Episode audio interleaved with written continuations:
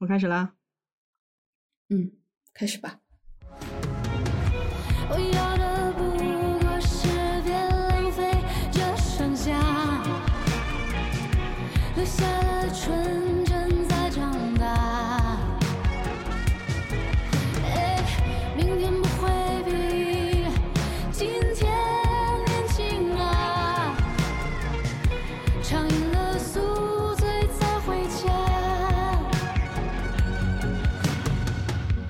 Hello，大家好，欢迎收听啊是猫咪啊。这是一档由两个爱猫咪更爱人类的理科生发起的，在故事里找猫咪的播客。我们致力于挖掘宝藏人物，探索人性的幽微，以及研究一切奇妙人事物之间的连结。大家新年快乐！先给大家拜个年，你听起来也太不开心了。就本来是一期很 emo 的节目，这开头给你整的好像特别喜剧一样。大过年的，我们喜气洋洋一点好不好？不要 emo 啦。不过是这个样子的，我们吴主播最近确实是有一点焦虑啊，因为他说了一个多月的年终总结还没有写好，你确定这是我焦虑的原因吗？不止了，不止了，这个是其中一个很主要的一个。但是就像我们这种从来不写年终总结的拖延癌，就不会有这种困扰。你都不打算写，怎么会有拖延这么一说呢？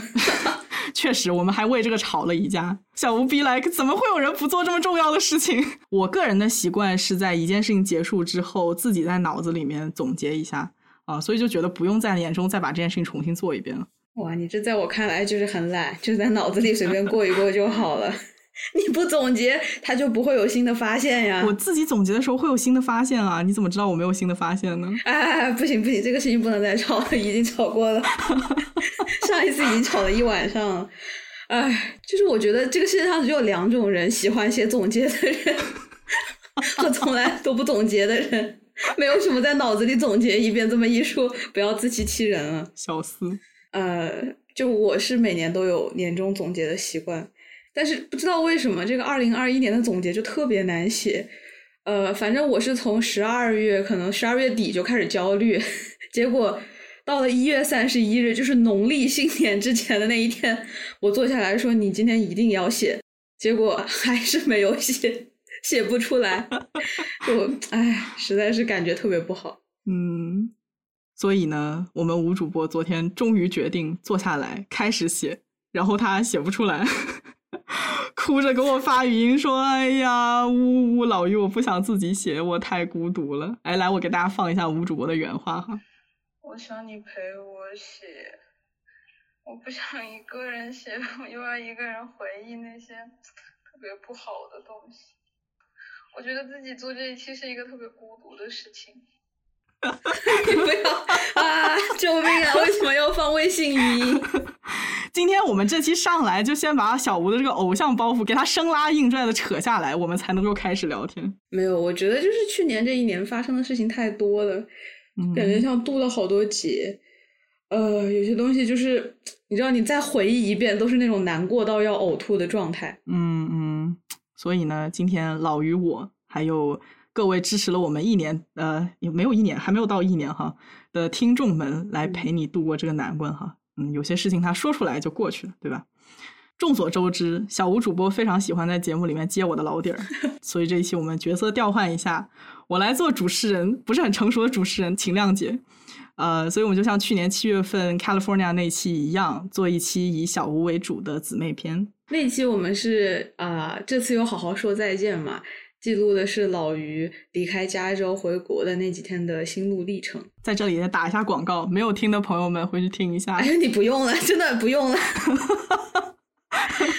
嗯，然后我觉得这一期就记录一下我自己的二零二一年吧。我觉得也是一场非常漫长的迁徙。嗯我觉得以播客来做总结的形式也挺好的。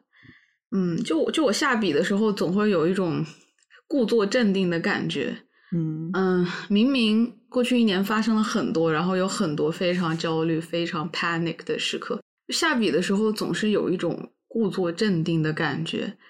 呃，就明明去年有很多让我焦虑、让我非常沮丧，嗯是那种崩溃、非常 panic 的时刻，但你写下来的时候，你总是像假装自己是很成熟的状态，是完全能够去 handle 那些东西的。嗯，然后我就不喜欢这样写东西的我自己，就觉得没有那么真诚。嗯，其实很多时候我跟你沟通是需要费点时间突破你那个营造出来的很有规划、很 figured out、很很知道自己在做什么的那个表象。嗯，然后我往深处走的时候，会发现在很多情况下，你跟我是一样有些狼狈的，可能不止有些吧。啊、但是你自己说不出口，哎，能不能不要揭我老底这不就是这一期的目的吗？啊？嗯，但其实看到了真正的你之后，反而觉得特别可爱，所以特别想给大家看一看。不过我觉得这么说还是挺抽象的啊啊！那么我先给大家捋一捋小吴去年到底经历了什么大事件吧。哎呦，我的天呐！嗯，首先我们两个在二零二零年底一起申了 PhD，结果小吴上岸了，但是我没有。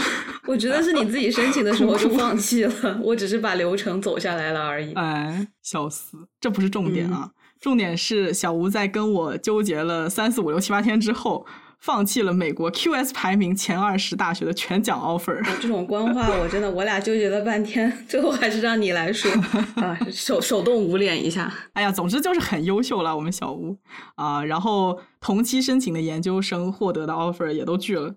啊、当时我们有几个藤校来着，让我伸出双手来数一数，哎，好像有点不太够用啊，我的手指头。啊，求求你了！嗯，好啦，然后我们小吴在拒绝了这么多的 offer 之后，又在二一年年中辞掉了年薪 的刚刚被升职加薪不久的工作。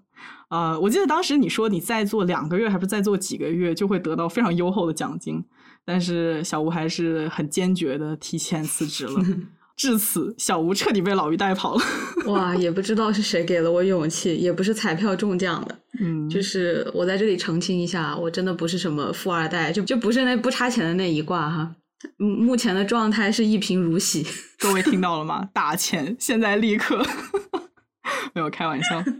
哇，昨天还缠着于主播给我发了红包，结果这个人有多小气，只发了一百一十块。我的微信钱包里只有一百一十块钱，我记得我出国那年红包的低配是两百块吧？笑死，没有这么多钱了，于主播。就是有一天，如果节目停更了，大家发现哎，吴主播怎么人不见了？我可能就是在那个街头要饭。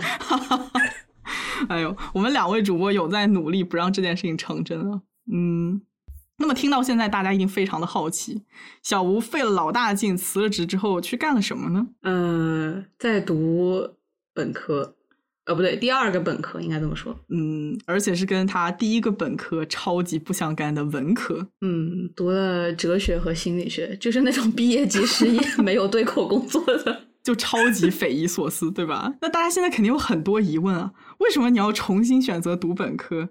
而且众所周知，我们两个自诩理科生，虽然 现在这个人设已经立不住，那么为什么理科生小吴要弃理从文呢？啊、这个我现在也不知道怎么说，就觉得可能这一期得慢慢展开。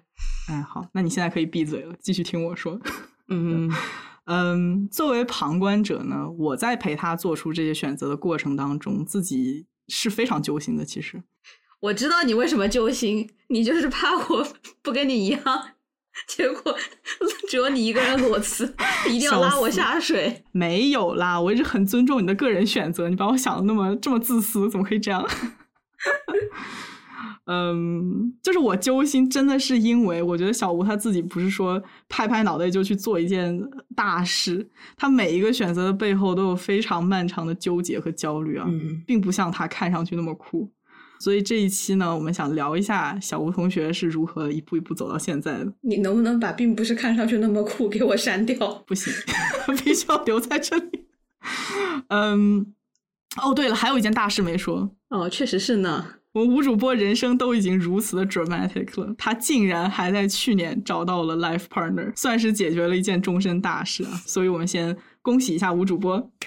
哎呀，不知道是哪个倒霉鬼在这个时候被拽入苦海，要和我一起讨饭了，没有开玩笑，很幸运了，这位朋友。对吧？我觉得就是自己的人生一团糟，还要去爱另一个人，好像是很不负责任的一件事情。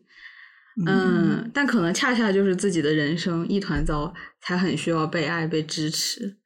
我真的就见证了时间管理大师的诞生啊！他每天一百件事压身，竟然还有空谈恋爱。这个爱情和面包总得有一样，是不是？那当然啊！然后我们在这里还要夸一下小吴的 partner，对小吴真的很好。嗯，就关于这个爱情故事，大概以后得单开一期讲。但是呢，就大家知道，姑姑姑姑，你确定一期够吗？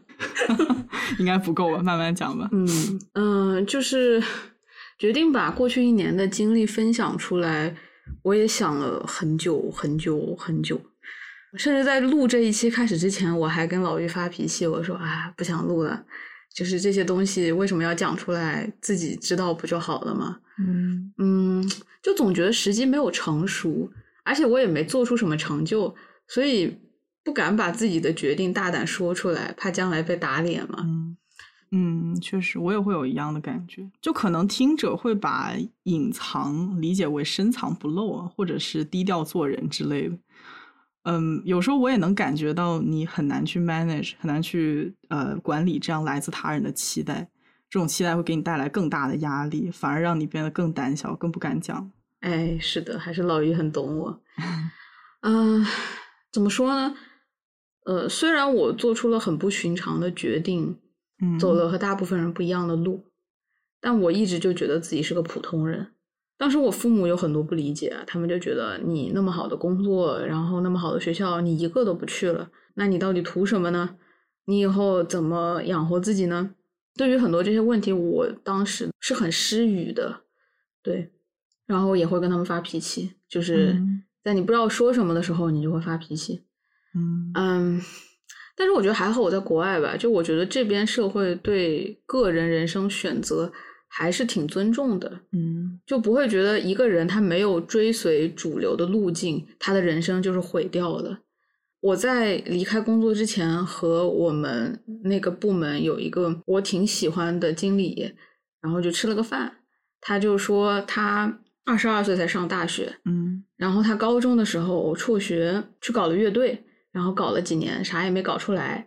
后来他又去参军了，他在以色列参军，嗯然后他在情报部门工作了两年之后，嗯，又去申请大学。就其实他是非常非常晚的，他申请大学的时候已经是一个我们所谓的 mature student 了。嗯所以说他其实挺能理解我的选择的，他就觉得哦这样也很好呀，你不管读什么，什么时候开始都不会很晚。嗯所以我觉得听到他的经历之后，也不会觉得自己有多么的所谓的反常或者奇怪吧。就是感觉大家都嗯可以很奇怪，不是说这是不被允许的。对对，嗯，嗯，然后我现在班上其实年龄最大的学生有四十四岁，我记得我当时有跟五十多岁的人一起上过课。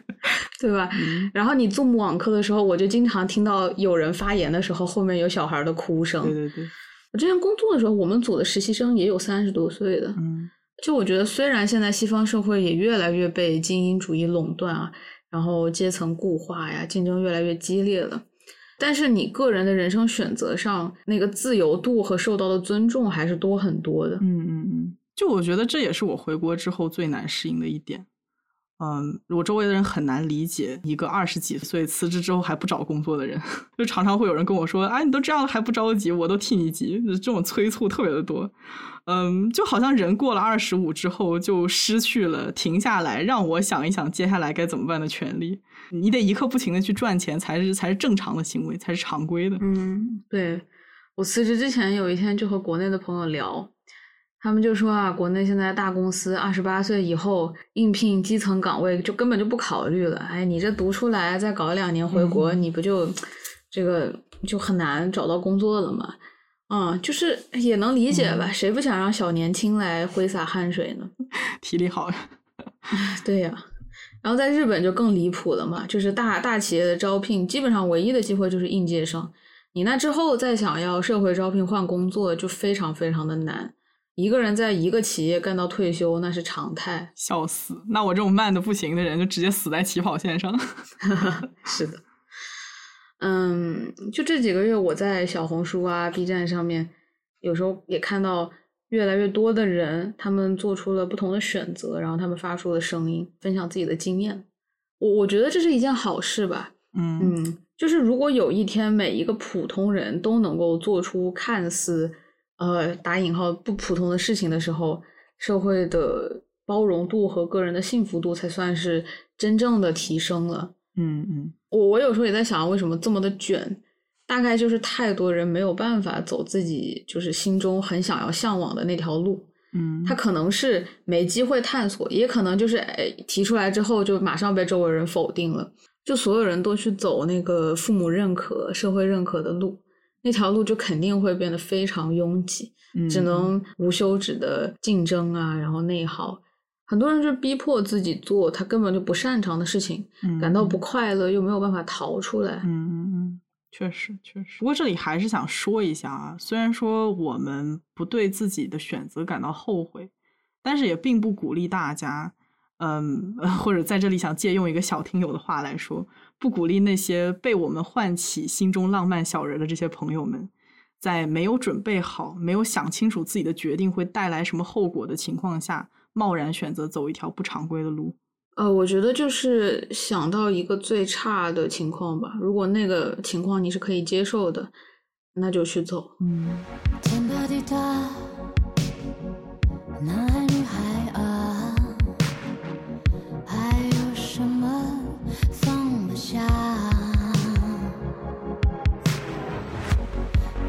这期节目叫《现在拥有向下自由了吗》，灵感是来自于陈静飞的一首歌，叫《积极向下》。呃，我想了很久，从哪里开始讲我的故事，想来想去，就从陈静飞作为切入点吧。事实上，我跟他毫无关系，呃，只是因为这样或者是那样的原因，我们的人生轨迹显得有些相似。在一个大部分人都力争上游、追求更高、更快、更好、更高效的完成 KPI 的社会，我们主动选择了向下，或者通俗的讲，主动走了那条大部分人眼里的弯路。不过陈静飞的故事似乎更有戏剧性，所以我要借着他的人生历程，来为自己辩护，更是为自己打气。呃，用一些 title 来概括一个人的经历肯定是不尊重的，但是他很直观，一眼就能看明白这个人他干了些什么，在什么样的地方和什么样的一群人。那用几个标签概括陈静飞的话，应该是清华学霸，搞金融的，辍学，新东方英语老师，伯克利音乐学院，创作歌手。这些标签都不太寻常。组合在一起呢，更不寻常。我了解到他是因为去年《人物》杂志里的一篇文章写到了他。呃，编辑在文章开头对陈静飞的介绍是这样的：但陈静飞的经历其实并不像帖子中写的那样，是一个人坚持多年，梦想最终实现的故事。它更像是很多人在经历的。你就是觉得生活不那么对劲。不那么舒服，正在做的事情自己不那么喜欢，喜欢的事情又不能当做工作，那又能怎么办呢？人生走到中途，难道推翻再来吗？推翻一切的痛苦，自己能承受吗？陈静飞从小爱幻想，爱表达，但又循着惯性考入顶尖学府清华大学，修读最炙手可热的经管专业。但他最终意识到自己无法这样生活，于是，在研究生阶段退学，再去音乐学院读书。中途，他经历自我的挣扎、经济的困窘，也有很长一段时间，他是靠着在新东方教英语，攒够了留学和做音乐的费用。但就算是这样，他也要对抗原本的命运，构造自己的第二人生。尽管这一路有很多困难。但我还是喜欢待在我自己创造的人生，这是我的主动权。他说：“可能普通人读了这篇报道会赞叹他的勇气，会羡慕他有选择、有天分，会欣赏他的洒脱。呃，也有不少人说他是清华的，这样的人更容易成功。这只是个案，普通人不要效仿。呃，但我想陈静飞在走这条路的时候，从来都是把自己当做普通人，一个有知觉、有表达欲的普通人。我理解他这不是出于一种自诩洞悉他人的傲慢，而是我的确亲身走过类似的路。我知道他经历的比自己在特稿中自述的要多得多。很多东西没有细说，是因为曾饱受其折磨，又倾诉了太多太多遍。那其中的戏剧性早已经在一次次讲述后被冲刷抚平。陈静飞的故事看起来很流畅，但如果仔细看，一帧帧的看，你会惊讶于其中的凹凸和摩擦，因为那不是一个人一步步走向梦想的故事，而是在每一次遇到挫折、迷茫后，奋力找出路，抓住一线希望去尝试的结果。大家可能注意到了，这期出现了新的栏目名，叫做《遥远的相似性》。小吴也想借着这期节目来聊一聊人与人之间隔着时间和空间的相似。嗯，有关这个新栏目，我们会在下一期给出更多的介绍。嗯，我们先从哪儿开始聊起呢？其实我刚才捋完你这四件大事儿啊，呃，放弃读博、辞职、重新读本科、谈恋爱，发现好像前半段是在放弃，然后后半段更像是收获，是这样吧？啊，我想后半段应该也是放弃吧。嗯，边收获边放弃。嗯嗯，就我觉得我这一年来都是把自己身上的枷锁脱掉，想要嗯摆脱别人的目光、别人的期待，也放下一些内心的执念。那我觉得我们就先从你什么时候萌生了放弃的念头开始吧。我觉得疫情应该占了挺大一部分、嗯，啊。现在听到这两个字，大家都可能就是觉得有点 老生常谈。对，呃，但是我觉得就是因为这个外界的因素啊，我们不得不被迫叫停。对，我我觉得在疫情之前，我还是一个非常积极向上的状态，就是那种呃，虽然有点迷茫，但是就觉得自己该做的还是应该去做，嗯每天努力上班，然后主动加班。我周末还会主动进修专业知识，你知道吗？就嗯上一上网课啊什么之类的。我知道。呃，可能就是大家眼里的卷王吧。我的天呐，我就记得刚认识你的那会儿，我们两个简直要卷上天了，而且还特别喜欢跟对方聊天。嗯，就其实我从你那里获得了特别多的焦虑，哎，谁不是呢？因为当时我身边的人跟我都比较像，嗯我们不管是学习有多好，对未来还是多少有一些迷茫。嗯就除了必须完成的任务，不太会做更多的努力。所以那个时候，你在我眼里就是一个无比坚定的形象。救命！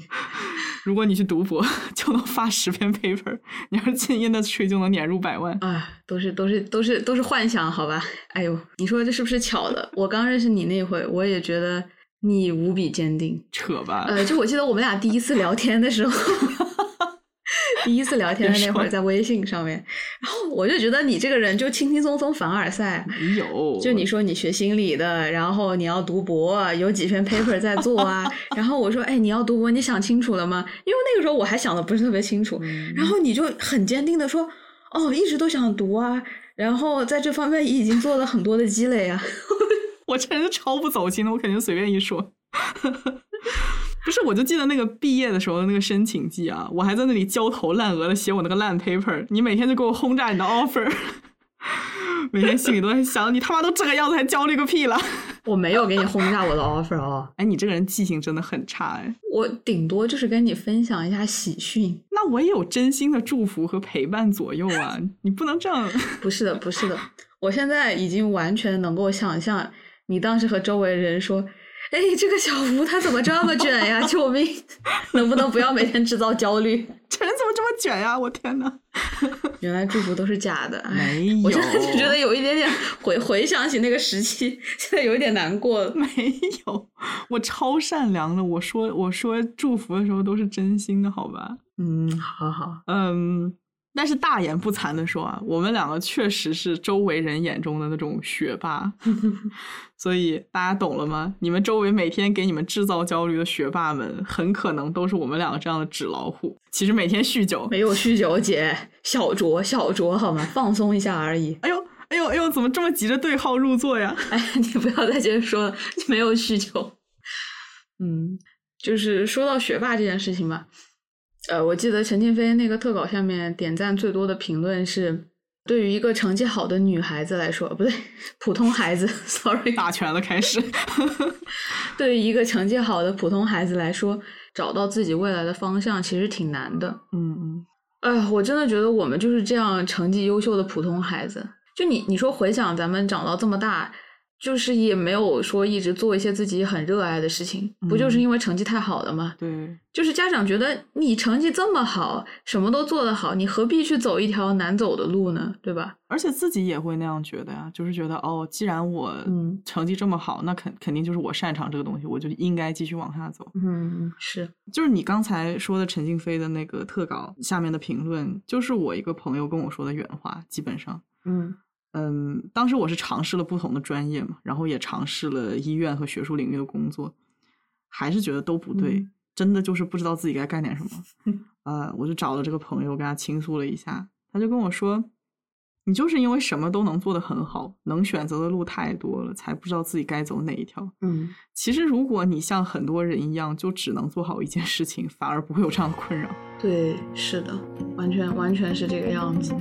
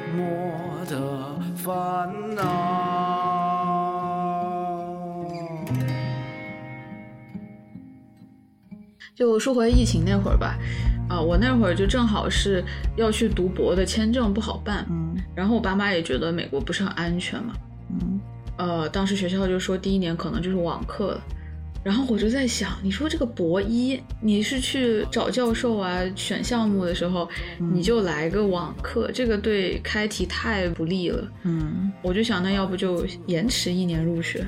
嗯嗯，后来想想吧，就实在是太多太多的阻碍了，加上我自己的内心也没有特别的坚定，嗯反正最后就是没有拿出来很多的决心去解决各种各样的困难。其实说真的，我觉得有时候你不想做一件事情，你就是没有动力去克服困难，对，可能就是你内心在传递某个信号，就是我不想做。嗯当然，我们也需要分清楚，到底是一种呃畏难情绪呢，还是说真的就主观上不想去做。嗯其实我是花了很长时间分辨，我觉得是后者。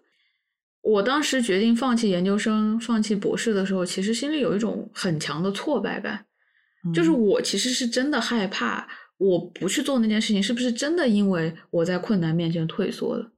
嗯嗯，我对这种恐惧是有另外一种理解，因为我申博的时候正正好在医院上班嘛，那会儿，然后我有个同事就是看着我，明明哎你背景这么好，但是却每天满目愁容，那不应该呀，对吧？那肯定是昨晚跟小吴聊天了。真的是，然后就跟我说，你完全有资格读博，而且读博五年啊，他听着挺长的，但是五年在你人生中也不算占据了很多的时间吧。然后你读出来之后，你就不愁吃不愁穿了，你为什么就不能去做这件事情？嗯其实这个问题我想了好几天啊，后来自己得出结论，就是说硬核资历只是 qualification，就是你你呃读博的这个资格的一部分，嗯然后你有坚持下去的能力是另外一部分。我觉得当时你和我都完全不具备后者，所以就是我全身每一个细胞都在拒绝做这件注定不会成功的事情，你知道吧？嗯，对。呃，我觉得疫情它带来的暂停啊和陡然增加的外部困难，才是内心热爱的试金石。嗯，你知道一帆风顺的时候，有些事情咱们就跟着惯性做了也就做了，虽然会有一些小波折吧，但不会影响到整体进程。就你也嗯不会停下来去想一下，哎，我做这些事情是为什么？我以后要怎么怎么样？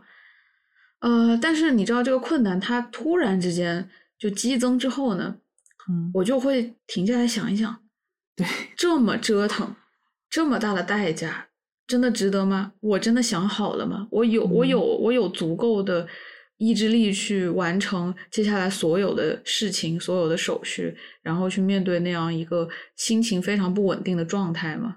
对，其实我有时候觉得这就跟跑长跑一样，嗯你中间一旦停下来，你就起不来了，你知道吗？对你就是要一鼓作气，所以我觉得就是读博的话，真的就是你那一口气得吊着，你这中间 喘了一下，他可能就读不下来了。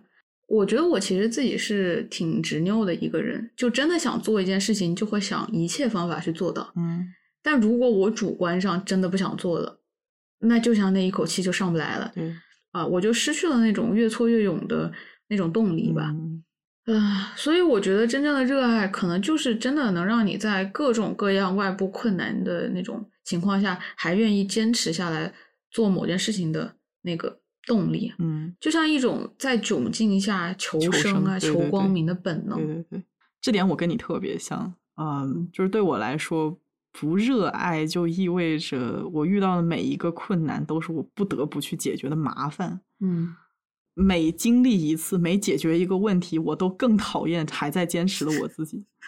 但是热爱的话，如果真的是热爱的话，我会自动把这种困难，就我觉得我有这种两种模式，你知道吗？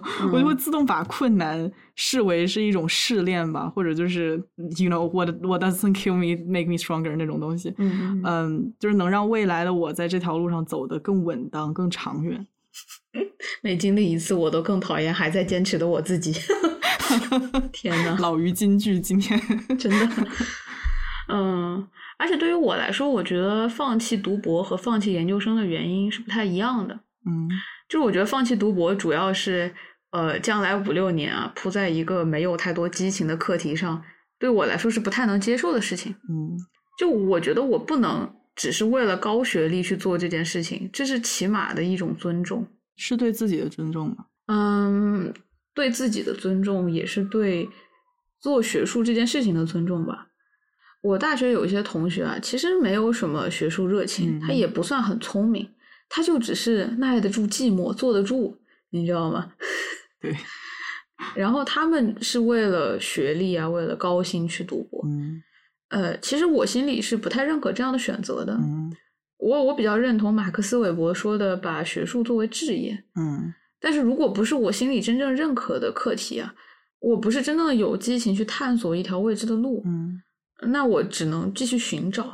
嗯，我是听说现在有些博导选博士生的主要目的是自己某个大计划里面有几个小步骤需要人完成。嗯啊、就是那种实验目的、实验方法，甚至实验结果都定的定的差不多了。嗯啊，然后你来干个苦力，发个 paper，最后我推进我的计划，你获得了一个啊、一张进入学术圈的入场券啊，然后我们都唠了好。嗯，我觉得就是他自己有一个很大的体系，然后他需要很多的小的步骤需要人来完善。嗯 对，其实我觉得这就滋养了很多像曾经的我一样的那种学术混子。哎呀呃，您对自己实在是评价太低了。没有，真的是学术混子。就我觉得现在 PhD 的含水量，你就别说跟几十年前比，你就跟十年前比，都已经大很多很多了。嗯怎么说呢？当时给我一种，只要你肯花时间去攒经验，只要你能在博士五六年期间和博后期间能够养得起你自己，那人人都能成 PhD，只要你耐得住寂寞嘛，对吧？哎呀，大把时光好好浪费嘛，来呀，快活呀！来呀，快读呀，反正有大把时光。哎呦，而且就是我不像你一样很明确自己什么能接受，什么不能接受。我这个人就是我觉得我什么都能接受，不挑食。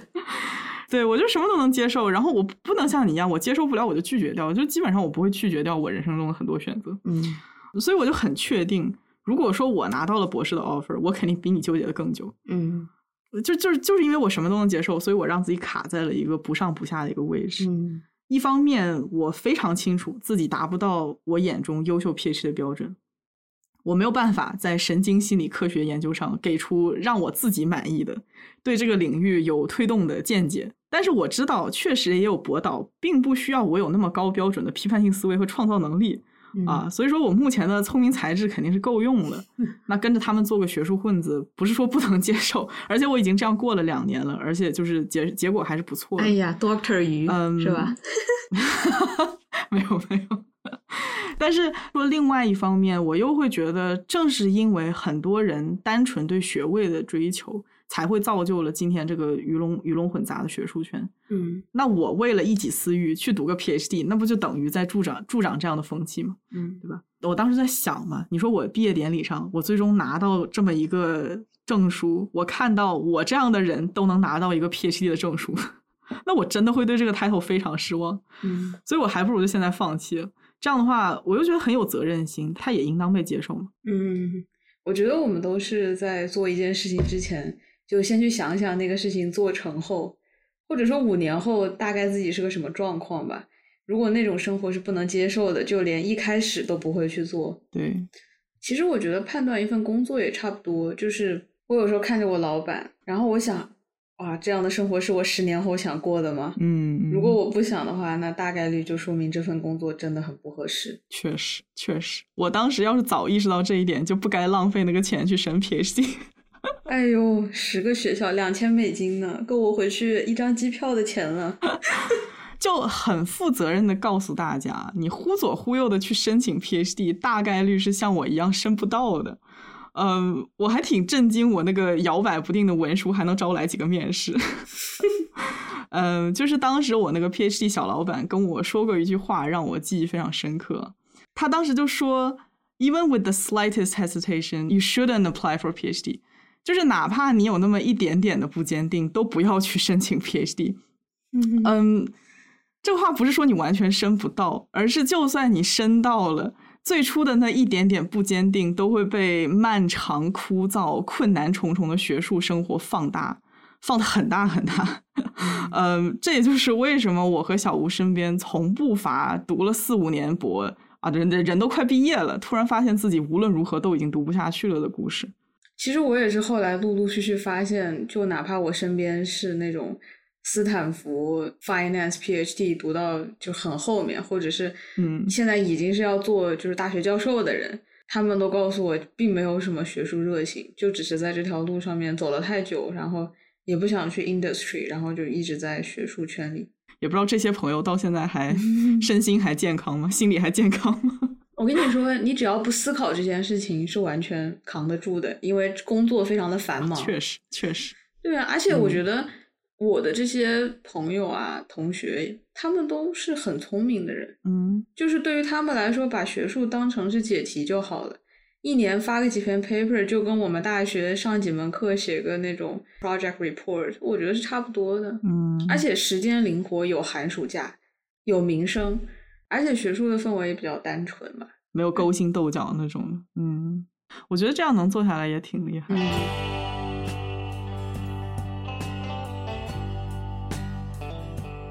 然后放弃研究生，其实我觉得更像是对金融这个行业的质疑。嗯嗯，就我当时看到那个项目的毕业生，嗯，他们的出路吧，我就觉得单一的可怕。嗯嗯，就大部分的学生出来都是在美国最好的对冲基金啊，或者是投行工作，嗯那薪水当然是很可观了。但是我又在想，那真的是我一辈子想要做的事情吗？嗯就是在我看来，其实研究生这个事儿挺没意义的。这么说肯定很得罪人了，但是我觉得他就是把学生包装成打工人的这个生产链上的一环。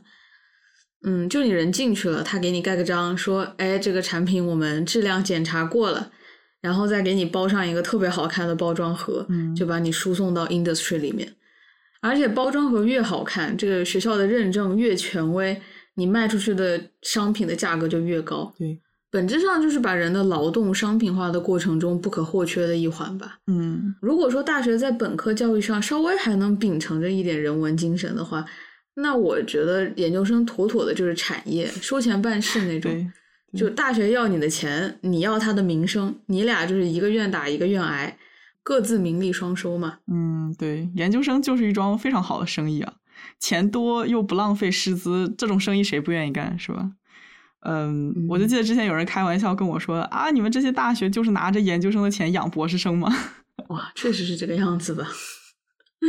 而且我觉得这桩好生意是大学和企业的共谋吧。嗯嗯，就是公司的很多事情，它其实并不需要研究生学历的人来做，对但是呢，他又偏偏挂上研究生作为最低要求。对对不过这样又有什么不好呢？他就把相当于把人才上岗前的培训呀、筛选人的流程外包给大学。你想，一个斯坦福出来的人，他能差到哪儿去呢？那肯定是已经经过了层层层层筛选嘛。嗯嗯，而且学校也会给他非常好的，就是上上岗之前的 training，保证他的技术上是非常过关的。就是大学挣钱，然后公司节省人力培训成本，这完全就是双赢嘛。嗯，真的是，不过，其实我觉得我放弃研究生还有一个更重要的原因嗯，啊，这个之前都不敢说，现在我可以很诚恳的说，我觉得我读不下来，我觉得我也是。就是因为我当时有朋友，他就是最后接了 offer 就去了嘛，然后我问他，我说，哎，你那边怎么样？他说卷的不行，本科还是什么专业排名什么前十，去了之后就是那种 要吊车尾的那种感觉。嗯我我觉得我去了可能也是争当这个系的 最后几名那种。就是我觉得你比我能卷多了，你知道吗？我应该就是那种遇到这种情况我就躺平了，但是你肯定是力卷上游。就是人会很痛苦，那是肯定的，肯定会很痛苦。就是而且我一想到那个身体上的负荷，然后心理上的负荷，我就觉得真的没有办法承受。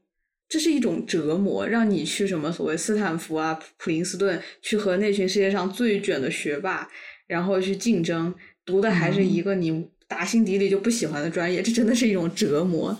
对，反正我我觉得我应该是坚持不下来。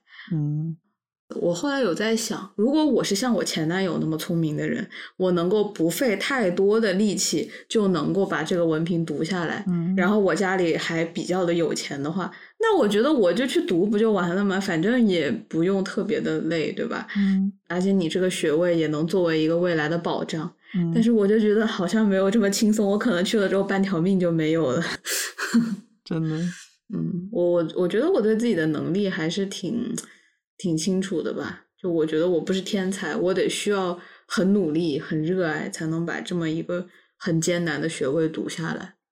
是吧？其实无论是对于放弃读博还是辞职，我们一直在说我放弃了啊、我去追求另外一条路了。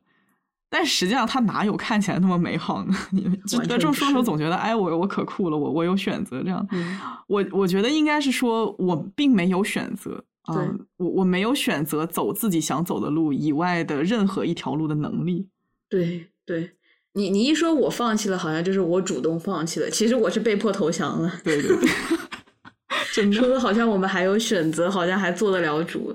对，嗯，但是我我知道我自己没有那么多选择。嗯我觉得以前的那条路，与其说是不想走了，不如说是真的走不通了，走不下去了。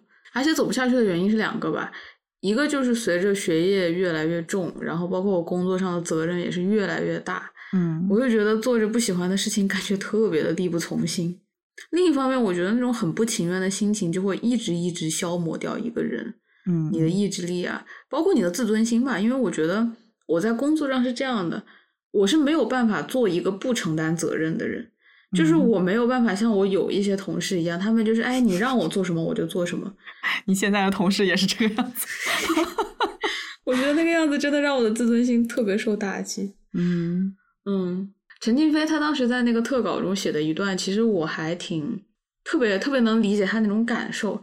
就是我看到那一那一刻，我就知道，如果我去读了研究生，大概和他是差不多的结局嗯啊。就那个里面他说，啊，然后大学就那么结束了，大家消失在彼此的视野之中。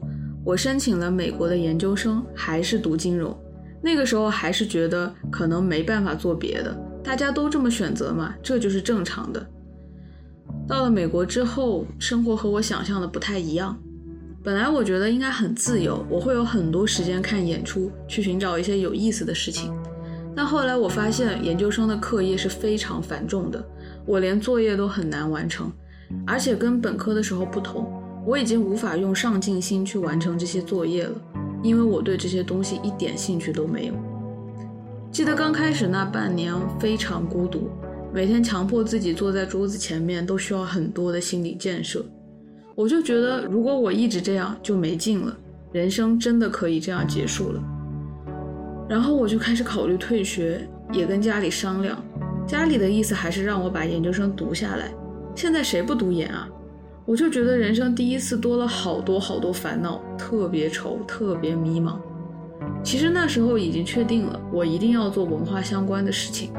在清华四年，我完成了自我探索，不是说要做哪个职业，而是你的人生观怎么形成，你觉得哪些东西是最重要的。呃，就这一这一段，我真的就是百万共鸣。就陈金飞他说他本科能够靠着所谓的上进心混下去，但研究生就不太行了。包括他说他在研究生读书的时候很困难，坐在桌子面前需要的那个心理建设，然后感觉，哎呀，要是这样，那真没什么可活了，真没什么意思。其实我就觉得我上班之前每天坐在我的工位上也是差不多的感觉。就是对他来说，退学对我来说辞职都不是什么主动选择，那是真的就是学不下去，做不下去了，被动放弃。嗯，而且学业对人的要求越来越高，它占用你的时间越来越多，你这个时候如果拿不出那种钻研的热情，对那你又对他一点兴趣都没有，那整个人就真的是非常的疲倦，非常的没劲。对，而且这么学，它不仅累，效率还低。嗯，我我不知道你有没有同感啊？就这种低效学习、低效的吸收，会让我觉得自己特别笨，谁不是呢？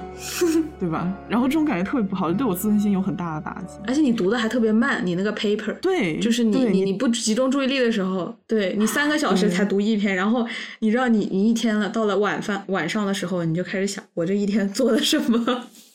真是一个废物。对我这一天做了什么？你你想想看，你就别说读到博士，我们之前我之前做 research 的时候，他就是你一天起码要读个四五篇 paper，、那你说我 我一天也别干别的事情了，对吧？嗯，我就记得你把这篇特稿发给我读的时候，突然就让我回想起来，我大学后两年参加那个项目嘛，让我还蛮幸运的，提前体验了一把博士生活。然后在我毕业之前三个月，集中写了一篇毕业论文。其实这几个月，大部分时间、大部分心思，我都没有花在啊、收集资料、写东西上面，而是在焦虑我要再过这样的生活五年、六年，可能。对于这样的未来，我一点儿都提不起劲儿来。嗯哼，嗯，就是当时我看到我们实验室里别的人非常有热情，他做完一个实验就从这里再发散思维到别的课题上，啊，然后带着那种对知名学术期刊的期待，一遍一遍的去改他的论文，克服各种各样的困难。嗯，做这些事情真的只让我感到非常非常的疲惫，但是我每天连一点喘息的时间都没有，整个人就是心理压力非常大。而且那个时候就已经没有时间，我也不想主动去靠社交来充电了，其实是非常糟糕的一个状态。你那个时候的社交是每天 和我聊天，然后我们俩互相卷是吗？真的，你知道我有多焦虑？你自己过得不开心，你还来卷我，我就只能继续卷你。你真的卷死我了，好吧，烦都烦死了。不要互相伤害了，好吗？嗯，真的，我觉得真的是这个世界上，如果每个人都稍微躺平那么一点点，世界就会变得非常的有爱。我我觉得不叫躺平，就是我觉得大家都诚实一点，对吧？你说我们要是以前像现在这么坦诚的话，也不会有那么多焦虑。对，真的诚实一点，我觉得都不是躺平了。对啊你说的没错，诚实一点。你自己过得不愉快，你就把那个状态说出来。最怕的就是这种所有人都在外面打肿脸充胖子，都装作自己很开心，结果回家了，每个人都是在哭的。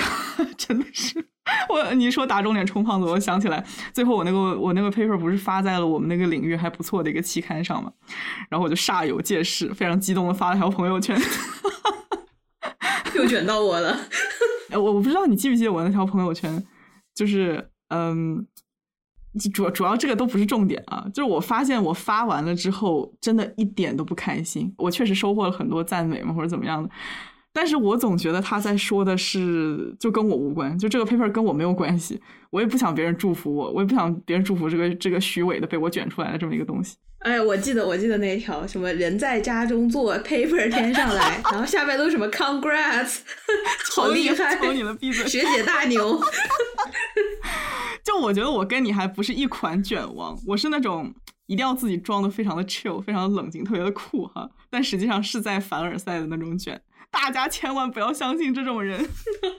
我觉得那我就卷的比较实在了，就是远远的一看就知道这个人大概是一个卷王。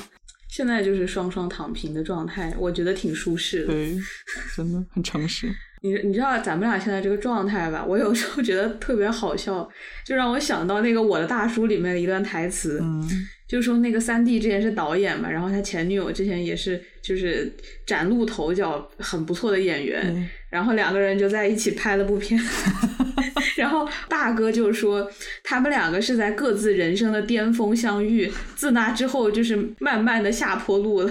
我觉得我们两个差不多也是这种情况，就是你知道遇见的时候，我们都是周围人眼里的那种非常优秀的学生，嗯然后教授的得意门生，然后现在就是两个 下岗待业的闲散人士，无业游民。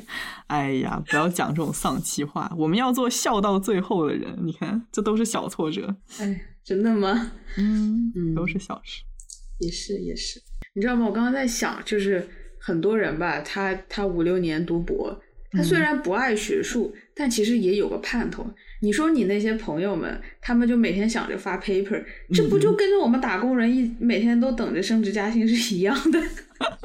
差不多是一个道理。我觉得他总得有个盼头吧？你说他盼博士头衔，他盼一句人家称呼他什么 Doctor 某某，嗯嗯，而且你想专业吃香的话，他就业也不愁嘛。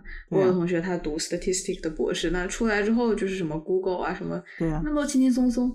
所以我就觉得他们其实读博的时候就是奔着毕业之后的学位高薪去的。嗯嗯，那我觉得那真的有这么爱钱，那也是一种热爱吧。就就我觉得这个金钱和头衔虽然也挺有诱惑力的。但是它确实是不足以支撑我走过漫长的五年。你可说到点儿上了。我觉得你被我带跑偏的点，就是逐渐变成我这种对钱、对名誉提不起劲儿来的人。鱼啊，我跟你不是一个情况，你提不起劲，那你是不差钱，我是很差钱。明明很差钱，还要装作对钱没有兴趣。我现在都不装了，我好像真的就是没有那么多兴趣。哎呦，真是被我带跑偏了，不好意思。小吴说：“虽然我吃不上饭，但是我不要六便士。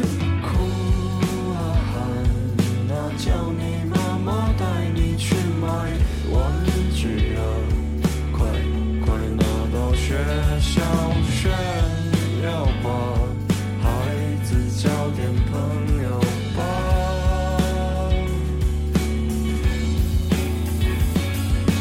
哎呀呀。”那么，放弃读博、读研究生的下一步就是辞职，真的绝了。哎呦，这个辞职，真的老早就想辞了，就每一天都在问自己，今天老板怎么还不解雇我？我就记得从疫情开始居家工作之后，每天早上我跟小吴的常规问候就是：“早安，你好，今天也是不想上班的一天呢。哎呦，就是这样负面情绪。没有，我是真的很想要老板解雇我，其实就是心里很矛盾。嗯因为你知道，解雇这边是可以拿一个很大的 package，大概就是十几个月的工资，所以这边都不倾向于轻松的裁员。嗯，但是我又觉得，就是我也不能那么那么烂吧，就是已经烂到要被解雇的地步。就每天还在卖力的工作，嗯然后结果就是吧，就上班如上坟，这上坟还能留下点瓜果蔬菜呀、糕点啥的，那上班简直就是抽走我全部精气，留下一具躯壳躺在电脑前。我觉得你上班的时候没有少吃瓜果蔬菜糕点，你每天都在 snack 好吗？你不也一样吗？还 说我？坐在桌子前十几分钟，然后起来摸一下，吃点这个，去冰箱里找点那个，喝喝喝点水。摸摸猫。哎，你你说咱们是什么时候开始酝酿着辞职的？你知道，其实我是那种可以在垃圾桶里面吃饭的人。就我不想上班的处理方式是找到更好的摸鱼和拖延的方法。呃，所以在你给我洗脑说这工作真的害人之前，我都没有主动想过要辞职。就继续混呗。对啊，混呢，混谁还不会混呢？哎，说正经的，我大概是工作以后一年，慢慢发现我完全不适合这份工作。嗯，对，我们两个都是那种很喜欢被认可的人嘛，嗯所以说第一年就是用来跟老板和同事 honeymoon 度蜜月了，是吧？嗯啊，大家多么多么仰慕我，多么欣赏我，哎呦，爽的不行。啊，我当时我觉得我就是我们部门冉冉升起的一颗星星，老板表扬，老板还要和老板的老板说：“哎呀，我们真的是招到一个好人。”然后老板要去感谢 HR：“ 哎呀，怎么招到这么好的人？” 哎，我跟你真是 on the same page。我记得我小老板搬去纽约之前给我写说，招了你是我院的荣幸。当时我人都美的找不着北了。哎呦，现在觉得你可拉倒吧哎，在吐槽我们俩就已经是没有没有任何的形象了。，shameless，shameless。没有，我们我们其实没有那么糟糕。我们在工作的时候都是就是完成的真的很好。其实一直说混，一直说混，到最后也是好好的把工作完成到了最后。嗯，不过就严肃的说啊，我是真的是在很多很多的思考之后才决定离开这个领域。总体来说，总结一下，有两点我非常的不喜欢金融这个、嗯这个行业。第一个就是我不认为它在创造什么实际的价值。嗯然后第二点就是，你在这个领域里工作，你是很难和这个世界产生真正的沟通和关联的。我们节目真是难得输出强观点啊！其实我也是这么觉得的，对，很认同。对我，我觉得我们节目一直以来观点还算温和吧，而且嗯我、我其实觉得我们的听众，嗯，很多可能都是在 economics 啊或者金融 consulting 这样的领域工作，如有冒犯的话，呃不要骂我。虽然说我们尊重不同人的人生选择，我我也知道很多人在这个领域工作是迫于无奈，嗯。嗯，但是我还是我用脚投票了，而且我到现在为止都很坚持我自己的观点，嗯，就是我认为无论是在西方社会还是在中国社会，都有太多太多太过剩的，我这个地方要打引号的金融人才。嗯我其实我甚至都不想用人才这两个字，就是我知道在我们国家或者说是就是世界范围内吧，大部分的大学里面，就是这个金融管理学院它的录取分数都是比较高的，甚至说是最高的。嗯然后每年这些大学里面学理工科的优秀的同学啊，他毕业之后也会涌入各种各样的基金呀、投行呀、券商呀，一毕业他就是很高的薪水。嗯嗯，我觉得这真的是一种对人才的极度极度的浪费。嗯就我自己也学过金融，我也学过很多宏观经济学的课。我知道资本市场的发展对一个国家有很多的益处，这我不否定，我完全不否定。一个健康有效的金融市场确实能够提升国民财富，呃，一个健全的银行系统能够避免因为这个金钱的流动性的不对等引发的各种金融的危机，短期的、长期的。嗯然后一个高效的金融信贷系统，它能够让人短期融到资。那我暂时有一些财政上的困难，我可以找银行借钱渡过难关。嗯呃，我觉得这些都是很好的事情，每个人都可以从这个良好的金融系统里受益，我完全不否认。但是我想问的是，真的有必要要那么那么多的时代最优秀的头脑都去做金融搞咨询吗？嗯呃，我觉得是完全没必要的。嗯嗯嗯，我想到陈静飞也在那篇文章里面说，当时在经管学院，我真的没见过几个人特别爱金融的。他们要是真的爱金融，去读博做科研就好了，但没有。他们共通的就是能力特别强，很聪明又很努力。然后这件事本身是有挑战的，是能获得成就感的。他们就是想做一个成功的事情，这很重要。成就感就是一种奖励。啊、我觉得说的特别对啊。其实我自己是见证过蛮多认识的人进了大公司之后，真的就出不来了，因为这些公司它有足够的资本去完善自己的管理、自己的这个奖金福利系统啊，还有它的 EAP 这种 program，然后给员工足够的成就感，他们就不想要别的东西了。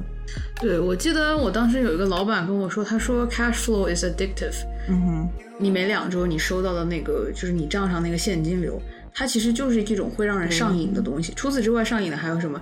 你的各种员工福利，对吧？然后你出去之后，你带着你们公司的这种穿的衣服啊，你的那个什么头衔啊，对对呀、然后然后你拿出来的名片呀，然后你去度假呀，什么什么，你去各种 conference，然后你住很好的酒店，嗯哦，我觉得这些别人羡慕的目光啊、续命和头衔，那肯定都是日常多巴胺的来源嘛。事实上也，也不是我说这些高大上的金融啊、资管的工作没必要，就是你去问问那些在工作的人，我相信很多人也会告诉你，这个工作就是没必要。英国的人类学家 David Graeber 他写了一本书叫《Bullshit Job》狗屎工作，他在这个书里面呢，就嘲讽了很多这种从事金融管理、法律工作的人。嗯啊，他就是说，你怎么去判断一个工作是不是狗屎工作呢？那你就问问里面正在工作的人，如果 majority 大部分人都觉得那是狗屎工作，那就说明这个工作真的很狗屎。嗯，你是不是忘了说什么工作是狗屎工作？哦，对对对，呃，Graeber 对狗屎工作有很明确的定义啊，让让老于给大家读一下。 Final working definition. A bullshit job is a form of paid employment that is so completely pointless, unnecessary, or pernicious that even the employee cannot justify its existence, even though, as part of the conditions of employment, the employee feels obliged to pretend that this is not the case. 狗屎工作是一种没有意义、不必要甚至有害的有偿劳动。即使是打工人本人，也无法找到方式证明这样的工作存在的意义。但是呢，作为工作的一部分，他们常常感到自己有义务去假装工作本身是有意义的。就是虽然我自己没有搞过金融啊，但是我周围的金融人士一抓一大把。嗯，很多人都有一种非常相似的对待工作的方式，你几乎每天都能听到他们在抱怨啊，我的工作傻，同事傻，我老板傻，他妈的这垃圾工作我不干了。但是当你真正问他说你有没有想过要辞职的时候，他就会跟你讲啊，那我的工作烂归烂，那总比别的公司干的事情要好一点吧。而且这里的福利真的非常的好，我舍不得走。我我要是没有找到给钱更多的下家，给的福利更好的下家，真的就没有必要走啊。老于，你这一期你确保 你周围的那位同学，我已经我你就差点他大名希望 他不要听，不止一个人，不止一个人了。嗯，我这里就还是特别想要强调一下，老于身边搞金融的人和我身边搞金融的其实是两批人啊，这还有区别？我的妈呀！对，就老于吧，他身边很多搞金融的这些同学，他本身是不差钱的。就按照我妈的话说，钱跟着钱走，资本跟着资本家走。人家搞金融，这个资源得天独厚，是不是？我身边搞金融的，其实大部分呢，呃，要不然就是像我一样理工科，然后一直在这个领域呃有学习，嗯，要不然就是就是金融读这个专业出来的，嗯他们本身就是学校里面的尖子生呀，然后什么金融的这些。建模啊，presentation 啊，投资分析啊，他们的这个本事可好了，就是各各种技术面都很好，然后工作认真、勤勤恳恳，就是所谓的金融民工吧。嗯嗯嗯，基本上就是想要靠着高薪挤进中产、中产、中产阶层。真烫嘴，他管理的也是别人的钱嘛，就是我觉得说白了就是高级的打工仔。对对。哎呦，我也没有混到资本家的圈子了。我周围充其量就是一群不差钱，也不是你那种尖子生的金融人。而且这些人因为很容易满足，也不想着赚什么大钱，够自己吃喝也就完事儿。嗯，哎，我我其实觉得金融这个领域很容易给人带来一种幻灭感。嗯，就回到我之前说的，它归根结底是没有在创造什么实际的东西。对。按照马克思的话来讲，所谓投资活动就是一种 speculation 投机，因为它不涉及到真正价值创造。那那什么是价值创造呢？马克思说啊，我们去劳动做出产品，这个产品是有用的。我做一个桌子，然后这个桌子人家需要，人家会把它买走，啊，这是一种价值的创造。嗯，但你问一个搞金融的人。那他工作的终极目标就是把低价买来的东西高价卖出去，赚这个转手费用。其实投行也差不多，他把公司搞上市、融资，赚这个佣金。他本质上参与的也是一种所有权的转让，他没有在真正的创造什么实际的价值。嗯，啊，就你看这些人，他们每天聊的火热，几十亿上下，那不是价值，那只是价格而已。这两者是有很大的差距。对，而且我发现，在资深的金融人眼中。你去劳动产出，然后再卖出产品，是在鄙视链底端的赚钱方式。嗯，我就记得之前有人跟我说过，这就跟不用上学的农民种地，然后自己卖自己的农产品是一样的，uncivilized，没有没有意思，没有赚钱的快感，而且这个钱来的又非常的慢。是啊，对啊，在打引号的人上人精英眼里，你离劳动本身就是这个流汗的劳动，你离它越远。你离那个工厂，你离那些生产线，你离得越远，你不就越高级越尊贵吗？嗯。你真正就是我，我一直很讨厌一种，就是现在非常流行的风气，就是就是说我要财务自由，然后财务自由他们会告诉你，财务自由的方式是什么，就是投资，嗯。呃，没有什么是比投资更赚钱的。你只有你，你一开始你还可以靠自己的劳动去打工创造，那你到了你后来真正有钱的人，他大部分的收入都是投资收入，所以我觉得就是这种投资收入是优于劳动收入的这种、这种想法，我觉得是非常非常有问题的。就按照马克思的话来说，金融就是社会的 parasite 寄生虫，他们没有参与任何实际的产出，充其量就是一个中间交易商搞交易的人。你想想，其实这个事这个事情很可怕。如果咱们社会上面大部分都是搞金融的人，那我们该生活在一个什么样的社会？没有人生产，那他那金融大家都去做金融，金融是产出了啥？它能吃能喝能用吗？啥也不行。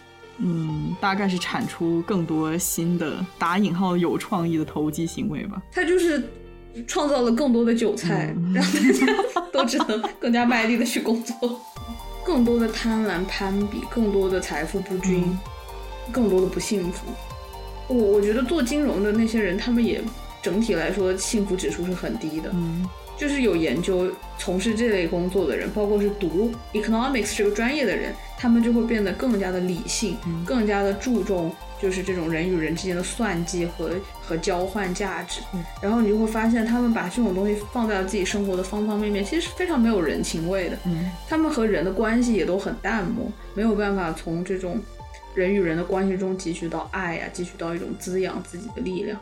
其实是过得很不幸福的，很多疑，而且每天都很担心他自己的东西会会会没有。嗯，我见过太多太多不快乐的有钱人，其实我觉得搞这一行业的他们那种自恋型人格还蛮多的，就是因为他很成功，因为他有很多钱，他又觉得这是一种对的，就是我们之间就应该这样算计。嗯，甚至你不这么算计，人家还觉得你不社会，你不懂事。对啊，你就是不不懂人情世故，你还太太拿衣服了，对吧？就其实你有时候你去问那些搞金融的人，你说哎你在干嘛？他们就给你讲一些非常空的东西。嗯嗯其实你想想，金融它作为一个学科，它的根基是非常非常薄弱的。嗯华尔街的第一次交易是在十八世纪末，嗯它作为一个学科，也就是最近两百年发展起来的。嗯，作为最火专业，也就是这二十几年的事儿，是吧？对呀、我感觉没怎么听过上一辈的人有读金融的。对对对，上一辈的大学生读工程啊，读纯理科、读文科的都很多，但是读金融的其实很少，尤其是在中国嘛。呃，其实这也和我们当时的政治、社会、经济环境有关系。但即使是在美国，它十几十年前金融也不是什么大热专业。就是金融，它为什么作为一个专业这么的火，这么的就是受追捧，大家都想去读？这这个和新自由主义这种推崇贸易啊、自由市场的意识形态是非常非常有关系的。嗯而这种意识形态，也就是上世纪八十年代以后才开始兴起的。嗯嗯，就某些某部分金融人的那种很大的 ego，觉得自己很了不起，非常值得吐槽。就算是不创造太多的价值，也可以心安理得的自诩精英。每天整理文件、修改 PPT，在 Excel 上面 挥汗如雨，然后到处吹逼的那种精英吗？这也是我觉得特别好笑的一点，你知道吧？当我近距离的去观察某些金融人的工作的时候，我发现真的就没什么意义，没什么技术水平。真的没什么技术水平。对啊，然后然后他们中很多都觉得啊、我自己每天整理的每份文件、修改的每个 PPT、每做的每一个 Excel 都非常的重要，一定要激情的写进 LinkedIn。哇、你是不知道，就是他们这个专业最强调的一个技能是什么？就是 attention to detail。你的每一个标点符号，你的 PPT 上面的每一个，就是你那个色卡，你要调色，然后你的 logo，你的这个页数，这个这个那那的，你的什么 spelling，就是他一直在给你抠这种很细的东西。然后还有一个素质，就是说一定要 willing to work，意思就是说要你做你就做。你就做苦力嘛？对呀、你就发现他们为什么要如此的，又要你能能干，又要你这个呃 attention to detail，就是就注重细节。因为我告诉你嗯，他除了那个细节，他也没有什么别的工作了。然后你说的就是他们在那个 LinkedIn 上面给自己就是写的那种各种标签吧，我觉得就是一种精神补偿。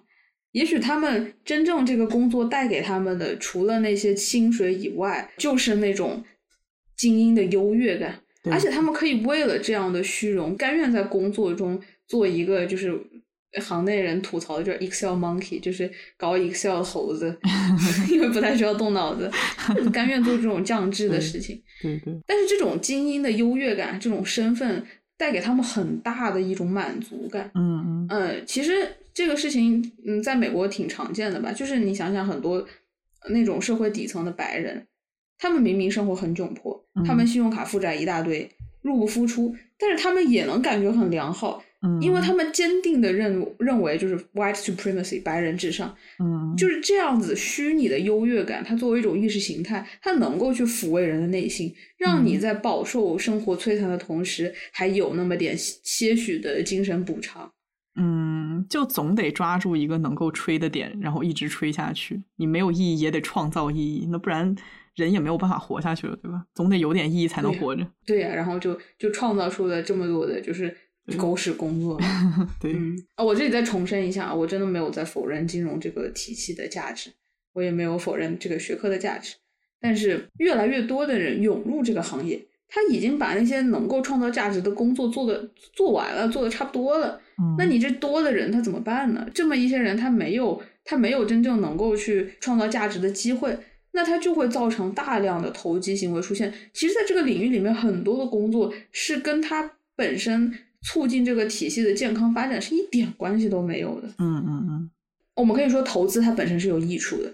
那你把养老金你投资出去，你这样你可以确保你退休的时候你有钱可以用，你那个时候劳动力也没有年轻的时候那么好了。然后你作为一个宏观上来讲，在整个社会上啊，你把你的资金放到那个最合适的、最需要发展的产业上，嗯那也是很好的。我们看到华为在五 G 技术上的进步啊，我们看到的所有先进的通信技术、芯片，我们看到那些普惠万家的产品，这都是因为有那些投资，呃，他们给到了最初做这些产品的公司，在他们还不赚钱的时候，能够去呃等待等待他们做出一个好的产品。我觉得这些投资是对我们每一个人都是有好处的。嗯嗯嗯但是我们现在可以看到，越来越多的人他们去做一些就是完全是投机的工作，嗯他们可能是对一个公司，他们就研究一个公司，然后呢就每每个月给这些公司出一个估值，然后就一直在买买卖卖的。其实这个就是太多人做这个东西，让这个竞争非常非常的激烈，他已经没有说真正的在促进那个底层的他那种最好的一开始他推出的那个模式那样发展。嗯而且我更加不认可的是那些所谓的对冲基金的经理，就是他们是负责帮那些最有钱的人管理钱，或者是他们自己有钱人，他们聚在一起开了一个小放的，然后他们就就玩自己的钱，然后在市场上面买卖。嗯他们每天用最高级的算法、最强大的计算机在股市上面截取财富，他们的交易都是几分几秒的，微秒之间他们就已经赚了很多钱了。你说这样的人，嗯、你怎么为他们辩护？嗯我知道很很多人会说，哦，我每天在这个市场上面做那种呃微微秒以内的高频交易，是为了让市场变得更有效。嗯，OK，我无法认同这个假说。就这个事情说深了，就是市场真的越有效越好吗？它真的给大多数人带来利益了吗？我我没有完全找到一个能够说服我的理由。嗯甚至说，我觉得它作为一个学说，作为一个有可能被推翻的东西，它能够出现在所有人的视线之内，它能够让所有人去学习它，那就恰恰是证明了支撑着这个体系的意识形态有多么的强大。嗯而且同时，我又觉得，你真正在里面工作的人，就你每天啥也别想，就只想着赚钱的人，嗯他们也被自己的工作反噬了呀，因为他们他们工作的这个领域根基是如此的薄弱，他们自己人生的根基也是如此的薄弱，嗯他们抓住的那些现实的具体的东西是那么那么的稀少，他们很善变，他们今天追这个风口，明天追那个风口，他们甚至没有办法找到一个具体的东西嗯来、来证明自己的价值。我我之前和一个软件工程师聊天，然后他之前在亚马逊工作，嗯后来他转行做金融，他和我说，他以前看到人家，他之前是做那个 Kindle 的产品线的，嗯嗯然后他说他以前看到人家把 Kindle 拿出来，他就他就会跟人家去聊天，就问，哎，你对我们这个产品有什么想法？然后他就很他就可以很骄傲的说，我就是参与这个产品的设计啊、生产呀、或者是就是 implementation。嗯但是现在呢，他就是转行了金融之后，他就不开心，因为他不知道他自己究竟做了什么。嗯你可以说他参加了一个大项目，某某公司上市了，但是和他又有什么关系呢？他归根结底就是一个做 PPT 的。你这个 PPT 做与不做，这公司就不能上市了吗？对吧？其实就是就是就很可笑，就是这个样子。他确实是参与了一个大项目，但是他会因为这个骄傲吗？你看这个公司是我是我搞上市的，是你搞上市的吗？对吧？哎，真的，你不觉得很奇怪吗？明明没有令自己骄傲的具体的产品，但是人们依然能够保持对自我价值的肯定，我觉得特别的奇怪。嗯我会在想，人们依然垂涎于这种你说这种大项目（打引号的大项目），是因为人们相信那些虚无缥缈的大数字正是自己的价值所在，价值不是价格。嗯啊，那你说我管理三个亿的资金，那肯定就是比你管理三百万的人是有价值的，对吧？哦，那肯定是啊，都是这个样子的。行业内就是你管理的钱越多，你就越牛。对，你就说我我不是行业内的，我都没有学过金融，听到这样的话，我都觉得对呀、有道理啊，没毛病啊。嗯嗯，你就可以看到这有多么的深入人心。嗯 但是呢，我要提到一位人间清醒的女士，那就是我妈。她经常就是这么说：说你每天张口闭口几个亿的盈亏，那是你自己的钱吗？那能换成摸得着的东西吗？装进我的口袋里吗？其实确实是不能的。对吧？你发现了吧？你管他几个亿的项目呢？他和本身底层的金融民工一点关系都没有。你就别说底层的金融民工，其实你管理层的人跟他们也没有太大的关系啊。说实话，对呀、是的呀，他们管理的资金有多少，那都不是他们的。但这个职业本身能够带来一种虚荣感，哦对对对确实我这个一一张口就是几百万的大生意，那有啥用？你本身也是借着公司的光环，一旦离开了组织，你什么都没有。嗯，真真的，我觉得这就是为什么人离不开那个工作，因为你真正的离开了这个工作，你没有了公司的那个架构，没有了它整个光环，没有了它那个体量的资金，你什么都不是。他们本身在工作中习得的技能是非常鸡肋的。对。不过还可以获得 LinkedIn 上面一条，哎，我操作过这么老大的项目，你看我厉不厉害？啊、我真的，我真的是觉得我们这个时代太多的空虚都来自于我们真的抓不到任何现实的东西。嗯，就所有的东西都变成了 intangible 非物质性的。这个这个也是，就是你现在去评估一家公司啊，就是趋势嘛。你要去看那些看不见的东西，你要是再去看实业，那你对不起，你过时了。嗯你这都是上上世纪的这个评估方法了。现在你看一个公司的价值，特别是比较就是创新的公司，你看他们的价值是什么？呃，他们的价值是 brand value，是品牌价值，是商标，是名声，嗯是社群。那那是那是一个有关成长的梦。那你说特斯拉为什么它的这个估值就是很多很多人不知道怎么给它估值，因为它现在确实是没有那么多的，没有首先是没有那么多的实业，然后也是你短期内你也看不到说呃他卖了那么那么多台车，虽然说我知道他现在就是卖的车越来越多，那你是拿什么支撑他的这个估值呢？你是你是靠做一个梦，老板能吹呀、哎呀，对呀、你说，哎呀，咱们这之后所有人都会开电车，然后我们还有这个项目、那个项目，还有什么去火星的项目。去火星。哎，对，所以说就是你这个梦有多大，贪婪有多大，你现在的价值好像就有多大。嗯嗯，而且有时候你看那些金融公司的模型吧，就看着特别牛逼，其实很幼稚。我跟你说，真的特别幼稚。他们就是 这个公司，先看一下他过去几年的表现，然后大概就推，哎呀，他这个去年前年都增长了百分之五十，那我猜他明年增加百分之六十吧，还在高速增长呢，是吧？我先把这个百分之六十放在这个地方，然后他再开始用这个百分之六十开始算。哎呀，我按照这个六十的增长，那我明年我能赚多少钱？我后年赚多少钱？大大后年赚多少钱？然后就开始把这个梦开始往后面做了。就是我觉得他们就在做一个毫无基准的梦，这些东西算出来的，真的大部分时候都是不准的，而且很很夸张的，就是明明这个假设已经如此的站不住脚了，他们还要最后给你一个看起来精确的不行的数字，嗯，哇，这真的是很可笑。就是所有的每一步，它其实都是不严密的。开始学哲学之后，就真的觉得就是每一步都是不能够直接推到下一步的，他最后还弄个结论，然后还要拿出去盖章。那那他这个东西，他明明已经是就感觉是非常的站不住脚了，那他怎么去他怎么去告诉你这是一个权威的，你要相信我呢？那他只能用自己的身份了，还有说。我们这是 Morgan Stanley，、我们这是 Goldman Sachs 出的东西，那我们就是精英，所以你要相信我们的数字。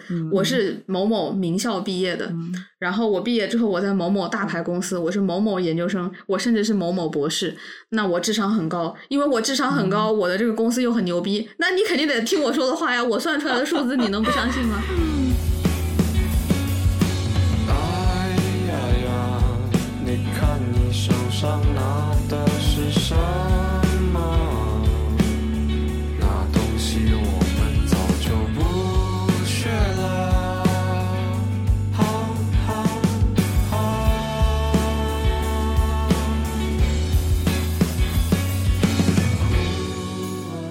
小吴这期战斗力太强了，我已经无处下嘴了。我这期吃了假药是吧？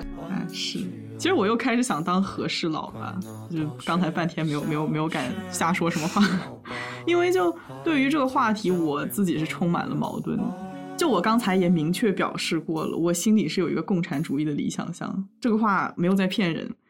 啊、其实就抛开所有我个人非常想要逃避的现实问题，嗯，我是非常认同你的观点，但是我又不能不去面对资本家让我生存、让我活下来这个事实。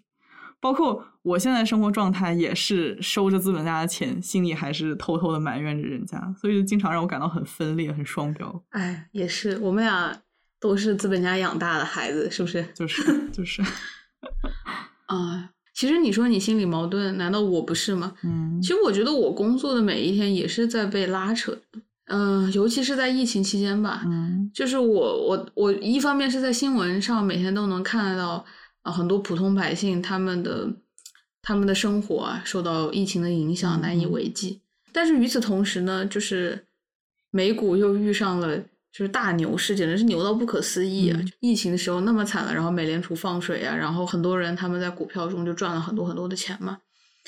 我后来看到新闻说，就是在疫情期间，世界范围内的贫富差距都在进一步拉大。嗯有产阶级他进一步的稳固了自己的财富，嗯但是无产阶级或者中产以下的人，他们就只能消耗自己的储蓄，嗯他们生活上是变得越来越难了。他们嗯有的是自己的小生意就破产了嘛，嗯对吧？嗯然后还要和疫情斗争。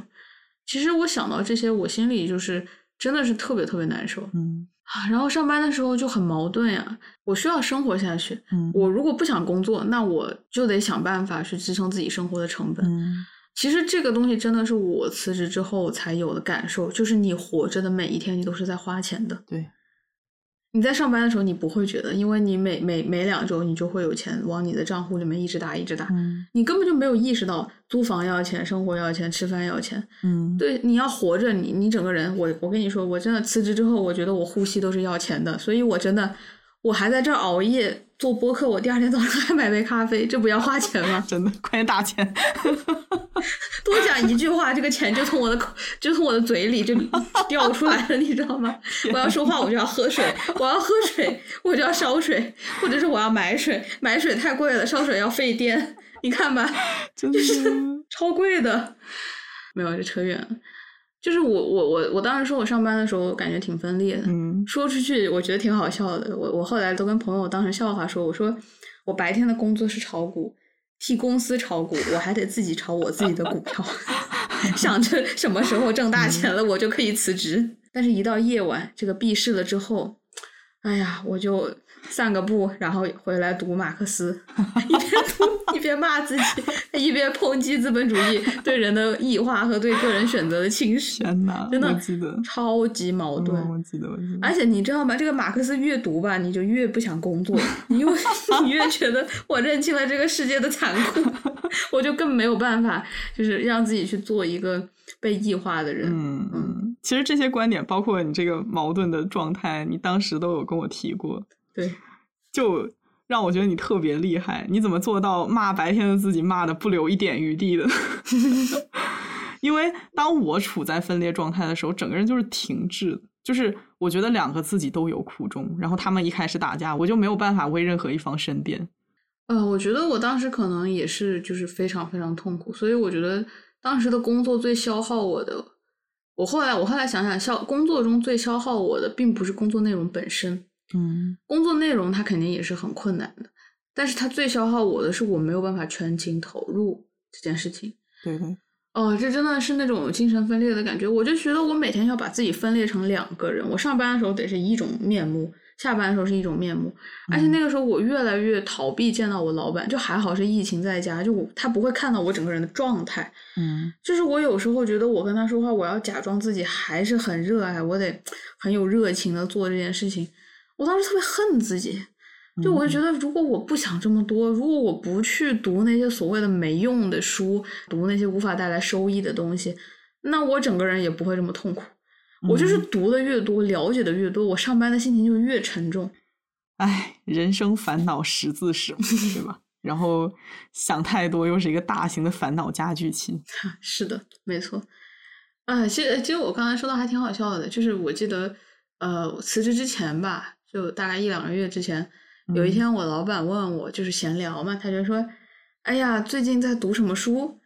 然后就是我我也不知道咋编，你知道吗？我这个人就是也也不怎么会编，不会撒谎，我我就当时跟他说，我说我最近嗯在读 Marx，然后我还在看《月亮与六便士》，然后你知道老板当时的 脸上的微笑就突然间凝固了。这个人大概两个月后就会辞职。对，我觉得他当时的就是他真的就是听到那一秒钟，他说啊，interesting，他说哎，你觉得那书有意思吗？我说、嗯、这个书写的实在是太好了。完蛋，我说我觉得我我我收获了很多很多洞见。嗯，然后老板他就是那种他那个微笑已经挂不住了，就是我知道他那个时候的心理活动就是什么，这个人肯定是干不久了。我要失去我的优秀员工。啊，是的，我觉得我老板其实并不是那种没品的人，其实他大学的时候也很爱读哲学，我有时候会跟他聊这些东西，其实我觉得他自己也是有挣扎，然后最后妥协了。我觉得应该大部分人都经历过这种纠对结。对实际上就是